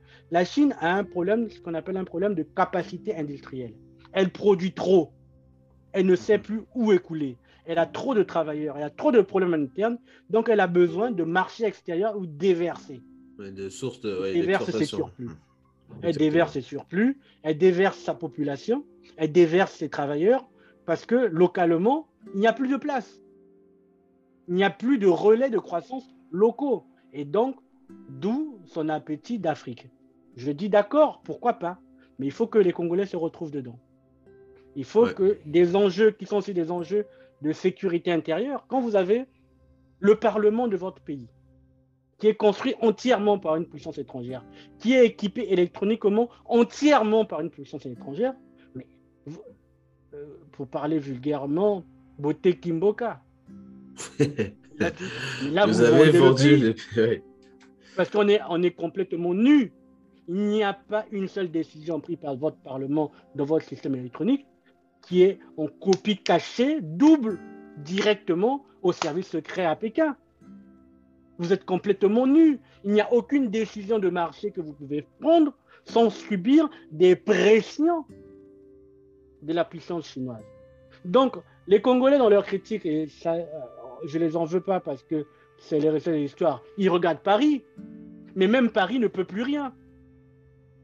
Parce que Paris est dans la poche des Chinois aussi. Donc voilà le problème. Et la solution telle que nous sommes en train de l'esquisser, c'est construit une coalition. Le Congo, tout petit qu'il est, mais stratégique, il est loin géographiquement des Chinois. Donc avant que l'armée chinoise vienne nous envahir, on aura le temps de les, de les voir arriver.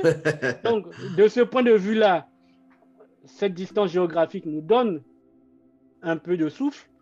Deux, il y a des puissances asiatiques démocratiques qui existent. L'Inde, notamment le Japon, qui ne sont pas complètement des ennemis de la Chine, mais qui ont des intérêts à ne pas voir la Chine atteindre une, hégémonie trop forte, qui mhm. ont les systèmes juridiques, systèmes administratifs, systèmes électroniques suffisants pour vous apporter un soutien. Mhm. Vous avez la puissance américaine, qui a une autonomie stratégique vis-à-vis -vis de la Chine relativement suffisante pour apporter un contrepoids, et ce qui permet au Congo d'arriver à une position de neutralité. De dire, nous ne sommes pas complètement pro-américains, nous sommes pro-congolais, mais dans le conflit qui nous oppose à la Chine du fait de la dette, nous allions avec les gens qui ont le même intérêt que nous à ce moment-là. Hmm. D'où euh, mon passage au Japon, d'où mes séjours réguliers aux États-Unis, d'où ce travail intellectuel aussi de se dire quel est notre intérêt à nous? Quel est le rivage en face du Congo? En face du Congo, c'est l'Amérique. Nos relais de croissance de la Goa, euh, de l'ACP, on ne vendra pas du manioc aux Chinois. Ils n'en consomment presque pas. Mais j'ai 100 millions de Brésiliens à qui je fais faire manger et surplus de production des agriculteurs congolais. J'ai 40 euh, à 50 millions de Noirs américains à qui je peux vendre de la sape congolaise, à qui je peux vendre de la rumba congolaise, à qui je peux vendre toutes sortes de biens et de services. Mais qu'est-ce que j'ai à m'emmerder et à m'enfermer avec des gens qui ne consomment rien de ce que je produis, qui n'ont aucune affinité culturelle avec moi et qui, à la fin, espionnent mon pays, euh, le vassalisent et sont en train de l'entraîner vers sa chute. Mais évidemment, c'est un débat qui n'est pas encore arrivé euh, suffisamment dans les milieux politiques congolais. On préfère parler du fait que Escandria a porté des chaussettes jaunes, des chaussettes rouges Est-il mochi Est-il makwa Est-il couillou Est-il petit Est-il un bébé rico Et voilà où on végète pendant que les enjeux euh, des 30, 40 prochaines années sont en train de se décider maintenant. C'est maintenant qu'il faut faire le virage. Demain, ça sera trop tard. Moi, je, je, je suis content que tu aies, dit, tu aies dit cette partie parce que justement, ça, c'est pour ça que je suivais tes posts, je suivais un petit peu toute ton actualité. Et puis, je me suis dit, mais non, mais on n'a pas assez de, personnes comme André Ngombe qui, qui s'expriment de, cette manière-là, qui arrivent à asseoir une analyse aussi, euh, je dirais, pointue, poussée, réfléchie. Euh, et je le dis sincèrement, hein, je ne suis pas de nature à jeter des fleurs euh, comme ça, mais je, te le dis sincèrement parce que si tu veux, ça, ça me fait penser à, ce qui m'a poussé aussi à lancer le podcast parce que je me suis dit, il y a, il y a énormément de sujets, de thèmes qu'on doit être capable d'aborder sous d'autres mmh. perspectives. On ne peut pas juste regarder les choses de manière binaire comme on nous l'a peut-être appris ou comme on veut nous forcer à, le regarder. Et c'est, et c'est ce qui, me, moi, me gêne dans mon fort intérieur, de, de me dire, mais pourquoi il nous faut absolument accepter que ce que fait la Chine en Afrique et à plus forte raison au Congo est forcément euh, extraordinaire et forcément euh, dans notre intérêt, euh, sous prétexte que quelques ministres et le président sont allés couper des rubans. on vient de nous dire mhm. que oui, mais on a créé ici, c'est pour les populations, etc. moi, ça me gêne. Tu vois, l'exemple du Parlement, tu l'as, tu l'as, tu l'as soulevé très justement. Euh, puisque déjà, je crois que le Palais des Congrès aussi, ça avait été créé, c'était un don de la Chine. Mais, mais il y a l'antécédent du, du, bureau euh, de l'Union africaine à Addis Abeba, où euh, on avait découvert que c'était truffé de micros et que les sessions étaient espionnées. Bon. Et on a confié le chantier comme ça, entièrement. Voilà. C'est là, là, où, c'est là où, encore une fois, parce que euh, on a évidemment des Congolais qui sont capables de pouvoir faire des plans euh, de, bâtiments de, cette nature, qui sont capables mhm. d'exécuter des travaux. Et c'est là où je, je moi, j'arrive toujours pas à comprendre comment on ne veut et Même, et, même, euh, et même, comme je dis, d'y ajouter un contenu culturel.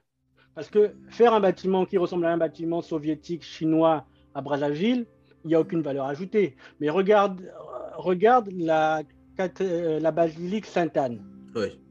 Faite certes par un architecte français, mais avec des ouvriers congolais, qui a la forme de ce qu'on appelle un mongongo, qui est un instrument traditionnel. Donc l'entrée même a une valeur euh, culturelle pour les Congolais, parce qu'elle représente un instrument qui faisait l'appel de l'initiation. La pierre utilisée était la pierre des cataractes. Et jusqu'à aujourd'hui, ça reste un des joyaux de l'architecture au niveau euh, local. Mais ces bâtiments soviétiques ou d'inspiration soviétique multipliables à l'infini n'ont aucune valeur intrinsèque, en fait. Et la preuve, euh, les populations ne s'approprient pas ces choses-là. Jusqu'à aujourd'hui, ça reste des choses en, en, surface de la société congolaise. Et parfois même, pour reprendre les enjeux climatiques, ils ne répondent même pas aux normes de ce qu'on appelle aujourd'hui euh, l'efficacité énergétique. C'est des gros bâtiments avec d'immenses euh, climatiseurs et d'immenses groupes électrogènes pour les faire fonctionner. C'est des trucs budgétivores, énergivores, qui ne répondent même pas au climat local, donc qui ne servent en fait à rien à part, comme je l'ai dit, à euh, aider le surplus euh, chinois à s'écouler à travers le monde. Donc, en termes de Congolais, si j'étais décideur, jamais je n'aurais permis un tel bâtiment. J'aurais fait un bâtiment en forme de bongi, rond, euh, avec des arbres au milieu s'il fallait, par un architecte local. Ça aurait coûté 20 fois moins il serait été plus équilibré en termes d'efficacité énergétique. Sans l'espionnage en plus. le petit bonus. Mais voilà. Et voilà, c'est cadeau, c'était dans la facture des Chinois. Euh, ouais, effectivement, ben c'est ça. On t'a parlé de culture et, moi, je suis. Euh, on avait reçu la saison dernière aussi euh, une jeune femme aussi qui, qui, était très fervente de culture et qui nous a témoigné un peu son amour de la culture aussi. et ça me rappelle parce que tu as parlé de tu as parlé justement de, de Savrognon de Brazza. Et pour ceux qui n'ont jamais mis les pieds à Brazzaville, il faut savoir que euh, là où s'est passé un, très grand nombre d'événements au Congo, c'était justement sur ce rond-point qui est en face de la mairie centrale. Et à côté de, ce, de cette mairie centrale, il y a euh, un énorme terrain. Je, crois que ça doit faire un, un, ou un hectare, un hectare et demi.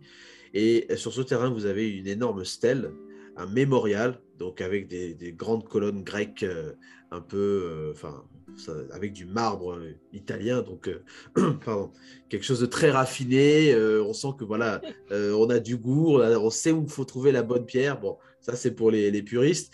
Et donc cet énorme mémorial, c'est un mémorial donc à, l'œuvre et puis à la vie donc de, Pierre Savognon de Brazza, qui est considéré comme l'explorateur qui a découvert le Congo et qui a baptisé la ville de Brazzaville de son nom, euh, qu'on connaît aujourd'hui de Brazzaville. Euh, et donc, dans ce bâtiment, euh, et j'écoutais la directrice, hein, Belinda Ayesa, qui, parlait avec tant d'amour et de ferveur et de, et de, et de passion de, de ce café Savognon de Brazza, le vantant comme étant un, humaniste. Et je parle de lui pourquoi? Parce que l'année dernière, à, peu près à cette même période, on célébrait donc les 70 ans, je crois, de la mort, ou les 50 ans? 70 ans, je ne sais plus, mais c'était un, une commémoration pour le général de Gaulle, qui a passé beaucoup de temps à, Brazzaville euh, pour préparer donc la résistance et donc euh, euh, préparer aussi donc son retour en France pour, pour bouter les nazis hors de, hors de France. Mais ça a été un événement en grande pompe. Et je voudrais mentionner ça parce que moi j'ai fait un épisode sur, ce, sur le podcast l'année dernière pour parler de ça, justement dans le cadre de la vision, de la mission, parce que comment en tant que Congolais, on peut se projeter quand on est en train de valoriser des personnes qui ont colonisé le Congo, qui se sont servis du Congo comme euh, une sorte de base arrière euh, et qui, bon, bah. Euh, de, mon point de vue, on peut avoir une approche apaisée. Oui. De Brazza est passé là, oui. De Gaulle est passé là, oui. Mais pas que. Il y a Mabela Manganga. Il y a les grands chefs, le grand chef Angoula de la Songa. Il y a des grands chefs Luango comme Moué Poiti et tous les autres. Donc on peut réconcilier l'histoire. Bien sûr. On, ne nie pas le passage de Brazza, son apport positif. Mais il faudrait rééquilibrer. Il faudrait Exactement. Parce que la stèle. Écrire, il faut écrire la totalité du roman. Effectivement. Et ce que moi je dénonce. Il y, a, il y a des protagonistes différents dans l'affaire. Voilà. Moi, ce que je dénonce, c'est cette énormité de ce mémorial qui, euh, mhm. est juste excessif. Quoi. Et nous, ce que nous proposions, c'était que ce mémorial, il existe, qu'il soit réaffecté comme Panthéon national. Comme ça, ça deviendra l'endroit où on mène nos anciens, euh, que ce soit les anciens présidents, des personnalités qui se sont illustrées, que ce soit des gens comme aussi bien des artistes comme Franklin Bukaka ou des grands monsieur de la science, qu'on puisse honorer les grands Congolais dans cet endroit. Certes, en commençant par de Brazza si on veut, mais qu'on y ajoute Mabela Manganga, qu'on y ajoute euh, le président Yombi, qu'on y ajoute le président Lissouba, qu'on y ajoute tous les grands monsieur qui sont passés sur la terre des hommes au Congo. Et là, oui, on aura une lecture beaucoup plus équilibrée et pas une espèce d'instrument, comme je dis, de chantage euh, vis-à-vis de Paris pour dire regardez, je suis le meilleur élève, euh, le meilleur lécheur de bottes, regardez-moi, regardez-moi comme je suis beau. Non, il faut avoir une, comme je l'ai dit tout le long de l'entretien, une vision Congo-centrée de nos problèmes. Le bâtiment, il existe. L'argent est sorti. Bon, il existe. Je ne suis pas de ceux qui disent qu'il faut les détruire. Non, au contraire, il est là. Il témoigne de notre histoire politique, d'un moment de notre histoire politique où on a cru qu'il était bon d'honorer ceux qui nous ont colonisés. Et on le réaffecte à autre chose. On y met d'autres objets et on enseigne aux enfants du Congo il fut un temps où des dirigeants politiques au Congo, congolais, nés au Congo, ont honoré ceux qui ont colonisé leurs parents. Et ensuite, il y a eu une alternance et euh, nous sommes dans ce moment d'alternance où nous faisons autrement, mais le bâtiment continue à témoigner de cette histoire longue du Congo, parce que détruire un bâtiment, c'est repartir en arrière, et je pense que le pays a assez détruit. Il faut plutôt euh, avoir une vision dans la construction, absolument, absolument. Et je suis tout à fait d'accord. Le panthéon des, des, grands hommes et des grandes femmes du Congo, on en a besoin. Euh, il faut réconcilier tout ça, c'est essentiel. Euh,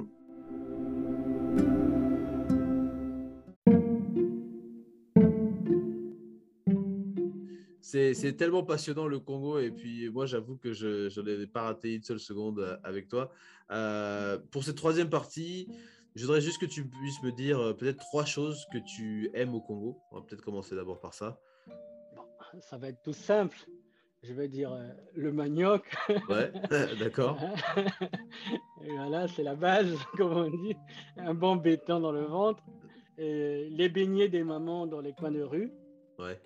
Ça, c'est vraiment quelque chose d'assez typique. J'ai des projets pour elles, mais bon, on n'en parlera pas.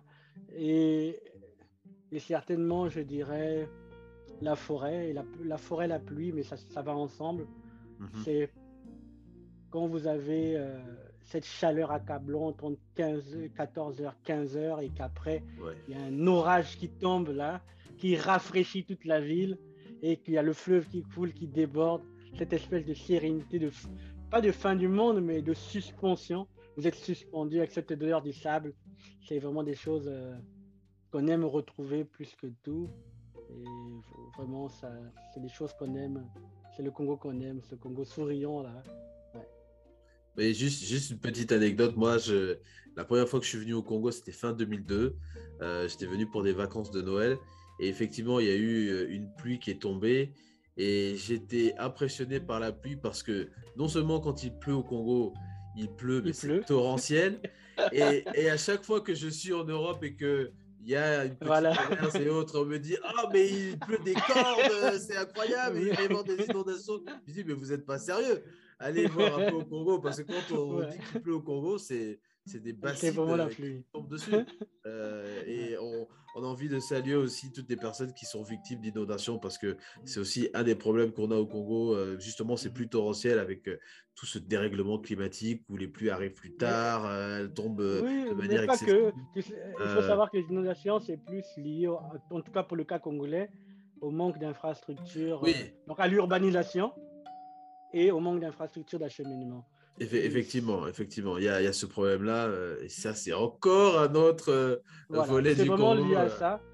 avant de parler de changement climatique, c'est d'abord lié à l'urbanisation. On a coupé les arbres sauvagement, euh, le sol n'absorbe plus, etc. Mais, Alors, qu'est-ce qu'il y a Bon, je pense que j'ai une idée là-dessus, mais quelles, sont, quelles les trois choses que tu aimes moins au Congo? Bah, Le tribalisme, pour commencer. D'accord. La corruption en, deuxième. Et pour être un peu provocateur, euh, le Tobambori, qui est le, le, le saka pourri que certains aiment manger. Mais bon. Ah ouais? Mais j'ai dit ça, ouais, j'ai dit ça pour provoquer. En réalité, bon, euh, vraiment, c'est euh, le tribalisme, la corruption et je dirais la violence politique. Ça sert à rien. Ouais, d'accord. Alors, est-ce que tu aurais. parce que je, je suis, tu dois être certainement quelqu'un qui doit lire beaucoup et qui doit s'informer beaucoup. Euh, oui, non, mais je pense que tu dois le faire à un niveau euh, beaucoup plus élevé que la moyenne. En tout cas, j'essaye. Euh, bon, d'accord, il n'y a pas de problème. Non, mais humble, hein. Non, mais humble, hein. Le garçon est humble, on va dire ça comme ça, voilà. Même s'il a 35 ans, il est humble. C'est-à-dire, bon, est-ce que tu aurais peut-être un livre, un artiste ou peut-être un film ou, ou peut-être un, un événement qui t'a qui t'a marqué et que tu aimerais peut-être partager euh, ici? Un événement qui m'a marqué, c'est que j'ai un parrain littéraire, même si je n'ai pas continué dans cette voie euh, que j'avais rencontré à Brazzaville, j'étais encore tout petit, qui est euh, l'ancien ministre Henri Lopez, qui est vraiment un homme de haute portée intellectuelle. Et je conseille vraiment toujours la lecture de Tribalique, qui reste pour moi un, comment dire, un moment clé de la littérature euh, congolaise et même de l'expression culturelle congolaise, parce qu'on parle là d'un individu qui est métis, mhm. qui a choisi de servir le Congo, mais qui a toujours été traité comme un être extérieur à sa propre société d'appartenance. D'accord. Et qui écrit ce chef-d'œuvre, qui est tribalique, qui est une analyse extrêmement pointue de la société congolaise, mais comme vu en surplomb, parce qu'il avait la possibilité d'être acteur, mais aussi à cause de son origine métisse, traité comme un être extérieur. Donc il avait l'accès à tout, il voyait tout, mais il n'était pas considéré comme une menace suffisante pour que les gens qui le rencontrent euh, se cachent de leurs ambitions et de leurs propos. Hmm, et donc, il a traduit ça dans un livre euh, qui, avait eu même un prix à l'époque, qui est un livre excellent. Donc, je, je, je, conseille toujours ce livre comme un, bon accès à la psychologie politique euh, congolaise et aussi euh, sociétale. Ensuite, le deuxième bouquin, parce que euh, c'est un bouquin qui m'a marqué parce que je l'ai lu chez ma grand-mère à l'époque à Mpila, c'est Piment sucré sous les tropiques de Benoît Mundelengolo, qui a mhm. un style simplement unique et complètement fou et qui aussi, lui, du point de vue d'un gradé congolais, euh, marxiste, léniniste et tout ce qui va, fait une analyse sociale assez puissante avec euh, ce livre complètement loufoque. Donc, ça, s'il y a des livres que je conseillerais, c'est celui-là. Comme artiste, il y a longtemps que j'ai quitté le pays, donc je ne suis plus trop la musique localement, mais je dirais récemment, il y a évidemment Sam Samurai et son Sapo Gang à qui il faut tirer le chapeau, parce qu'il est justement dans cette logique de réappropriation de soi euh, qui fait son succès, visiblement. Il chante dans sa langue euh, euh, vernaculaire, il montre son taudis et les sapeurs. il est vraiment dans un mouvement de, et qui, a fait écho à, à, la société. Il y a Martial Panucci, avec qui je travaille, qui est basé maintenant en, au Burkina Faso, qui fait du rap euh, très engagé, qui est une personnalité que j'estime être très avancée dans ce combat de métissage aussi, parce qu'il a fait récemment un, disque ou euh, un film, je ne sais plus trop, avec un artiste japonais pour vous montrer. Ah il est au congolais, au Burkina, avec euh, des acteurs japonais artistiques. Donc il y a cette capacité-là d'aller et de faire discuter ce qu'il a au fond de lui, donc le Congo qu'il porte à des niveaux euh, extrêmement élevés.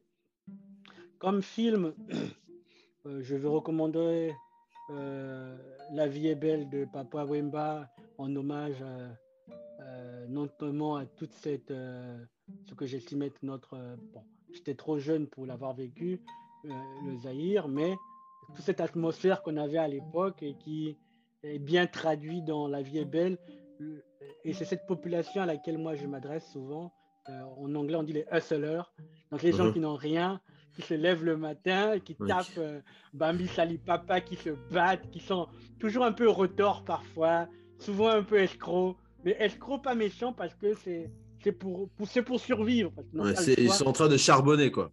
Et voilà, et j'estime que euh, cet article, comme il dit, a, euh, article, je crois que c'est article 5 ou je sais plus comment il appelait ça, débrouillez-vous pour vivre, c'est vraiment le, Le, le cœur de- synonyme même, ouais. le cœur même de ce, ce Congo que j'appelle de mes voeux, libéral, entrepreneur, courageux, qui malgré les vicissitudes de la vie, reste debout. On brûle la maison, il fuit dans la forêt, il finit de fuir la forêt, il revient, il reconstruit la maison et il repart encore. Et cette résilience-là du peuple, j'estime qu'il faut toujours la célébrer. Et ce film le célèbre certes en, RDC, mais c'est facilement transposable à la réalité de chez. Absolument. Et, à, ça, moi, je, moi j'ai, j'ai, ça me rappelle une anecdote où, quand j'étais en Afrique du Sud, j'étais avec des, avec des cousins, justement, euh, congolais. Et, euh, et à chaque fois qu'on avait besoin de faire quelque chose, euh, j'avais un cousin qui, paix à son âme, et nous avait laissé. Il me disait toujours, il me disait, Kevin, tu sais que les Congolais, nous, nous sommes des créateurs. Nous sommes toujours dans le mouvement de la création. Et je comprenais pas quand il me disait ça, mais, mais quand il me dit, euh, on va, il me disait toujours, ah laisse, on va créer, on va créer. Ah mais ça m'est resté. Et, et, et quand je vois, quand je vois, quand j'étais au Congo, c'était, euh, c'était encore quand, c'était euh, l'année dernière. On, voit ces Congolais qui se, qui s'organisent, qui, qui font plein de choses, qui arrivent à recycler, à faire des choses avec ce qu'ils ont. Et, et, et ça, pour moi, ça résonne énormément. Les Congolais sont des créateurs, ils créent. Et quand il me disait ça, il me dit, laisse, on va créer. Et à chaque fois, je dis, bon, comme on va créer là, moi, ça me va. Je suis aussi créateur, donc je suis avec vous. Donc, euh, ah, il m'a. et- et- et ça, c'est ma base politique, c'est à eux que je veux m'adresser. Ceux qui n'ont pas eu la chance d'être fonctionnaires, ceux qui n'ont pas eu la chance parfois de faire des longues études, ceux qui n'ont ni père ni mère, ceux dont les parents parfois ont complètement démissionné, qui se cherchent. C'est à eux qu'il faut adresser ce message d'espoir que le Congo n'est pas une chose du passé. Le Congo doit être conjugué au futur, au présent certes, mais au futur aussi, et qu'il y a une place pour tout le monde dans ce Congo si on se donne la peine de se parler et de se réconcilier. Donc, si on se donne cette peine-là, cette douleur-là, eh ben, je pense que tout le reste est possible parce que les Congolais sont jeunes. La majorité de la population a moins de 30 ans. Donc, je fais figure déjà de vieux. Hein? Bah, 70% pareil, pareil des, Congolais, voilà. Voilà. Les Congolais sont des créateurs, ont de l'énergie à revendre. Il faut simplement libérer les énergies. Et pour libérer les énergies, on a parlé en long et large des réformes nécessaires. Mais une fois que c'est libéré, je pense que nous serons et nous reviendrons au niveau dans lequel nous étions. Et sinon. Au-delà, ce aller beaucoup plus loin, effectivement.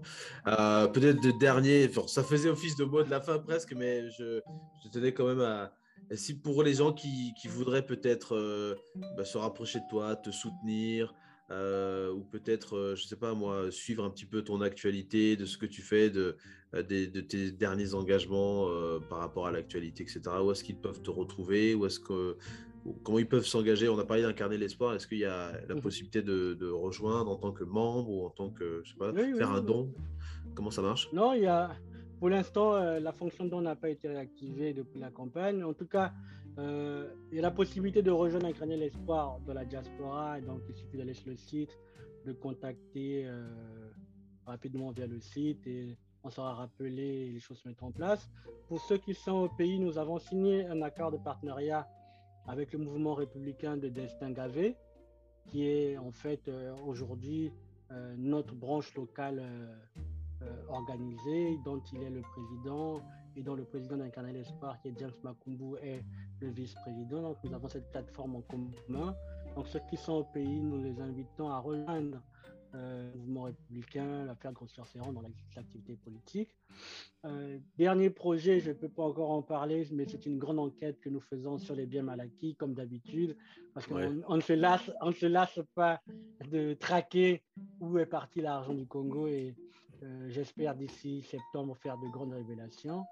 Et sinon, j'ai mon site personnel où on peut retrouver quelques informations sur moi, mais la majorité du temps, euh, mon Facebook suffit pour suivre euh, l'actualité et, voilà. D'accord. Ok, très bien, très bien.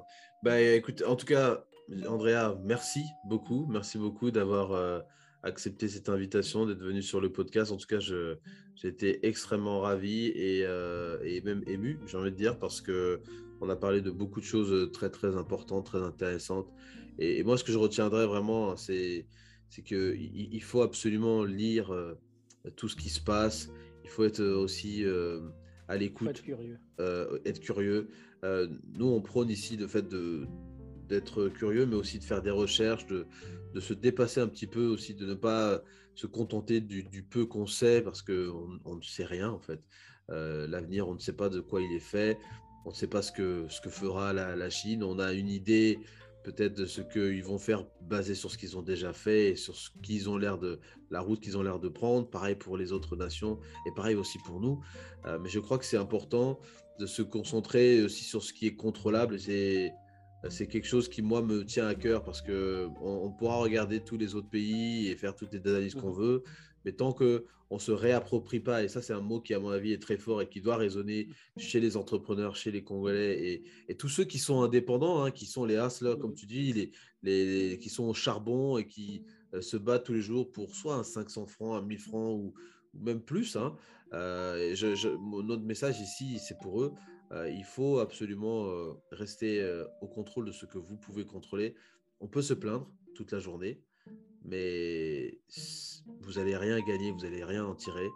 par contre, vous pouvez vous, concentrer sur ce que vous avez entre vos mains. Et je crois que c'est le, message vraiment que moi je retiens à travers ce que tu as dit. donc voilà, je ne sais pas si tu as un, mot peut-être que tu veux juste rajouter, mais... Ce que je peux rajouter, c'est que le terrain de jeu, il fait 342 000 km.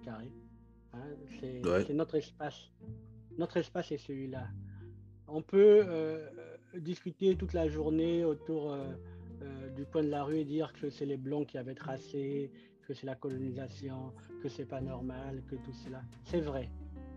Mais ça ne changera pas que voici notre terrain de jeu. Et c'est celui qu'on nous reconnaît pour l'instant. Et si on ne le défend pas, si on ne le développe pas, d'autres viendront. Hmm. D'autres viendront et ils sont déjà en action.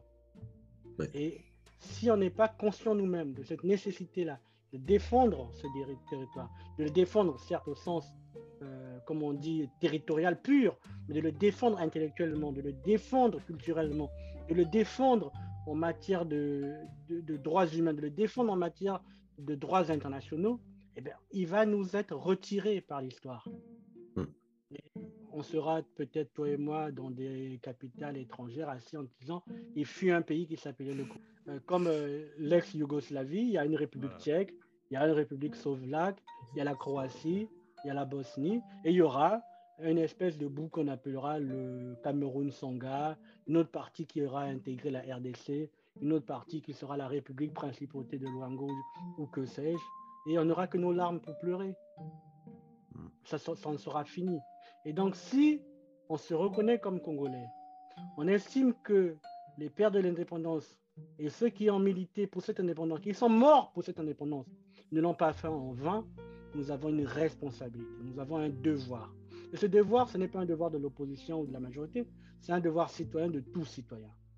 Et le mot que je voudrais laisser, c'est celui, évidemment, mon slogan, notre slogan, notre nom, c'est incarner l'espoir.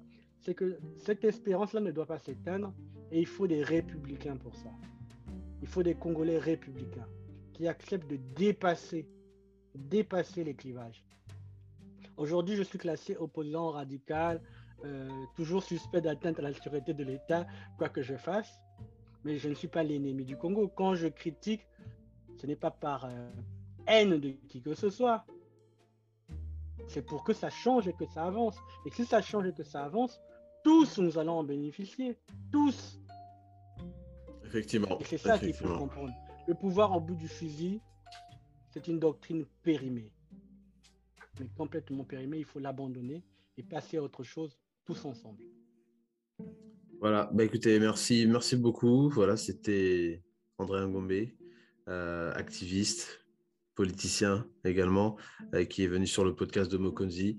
Merci beaucoup, Andrea, pour euh, ton temps. On a, eh, on a fait deux heures, hein une heure, une heure ou deux heures, je sais plus. ah. je, ne compte plus. Mais bon, en tout cas, c'est en tout cas c'est la présence qui est importante et c'est ce que euh, on va valoriser. Donc euh, vraiment, je suis, je suis, content que tu puisses être venu. Voilà. Merci à toi et merci aux auditeurs de mon compte.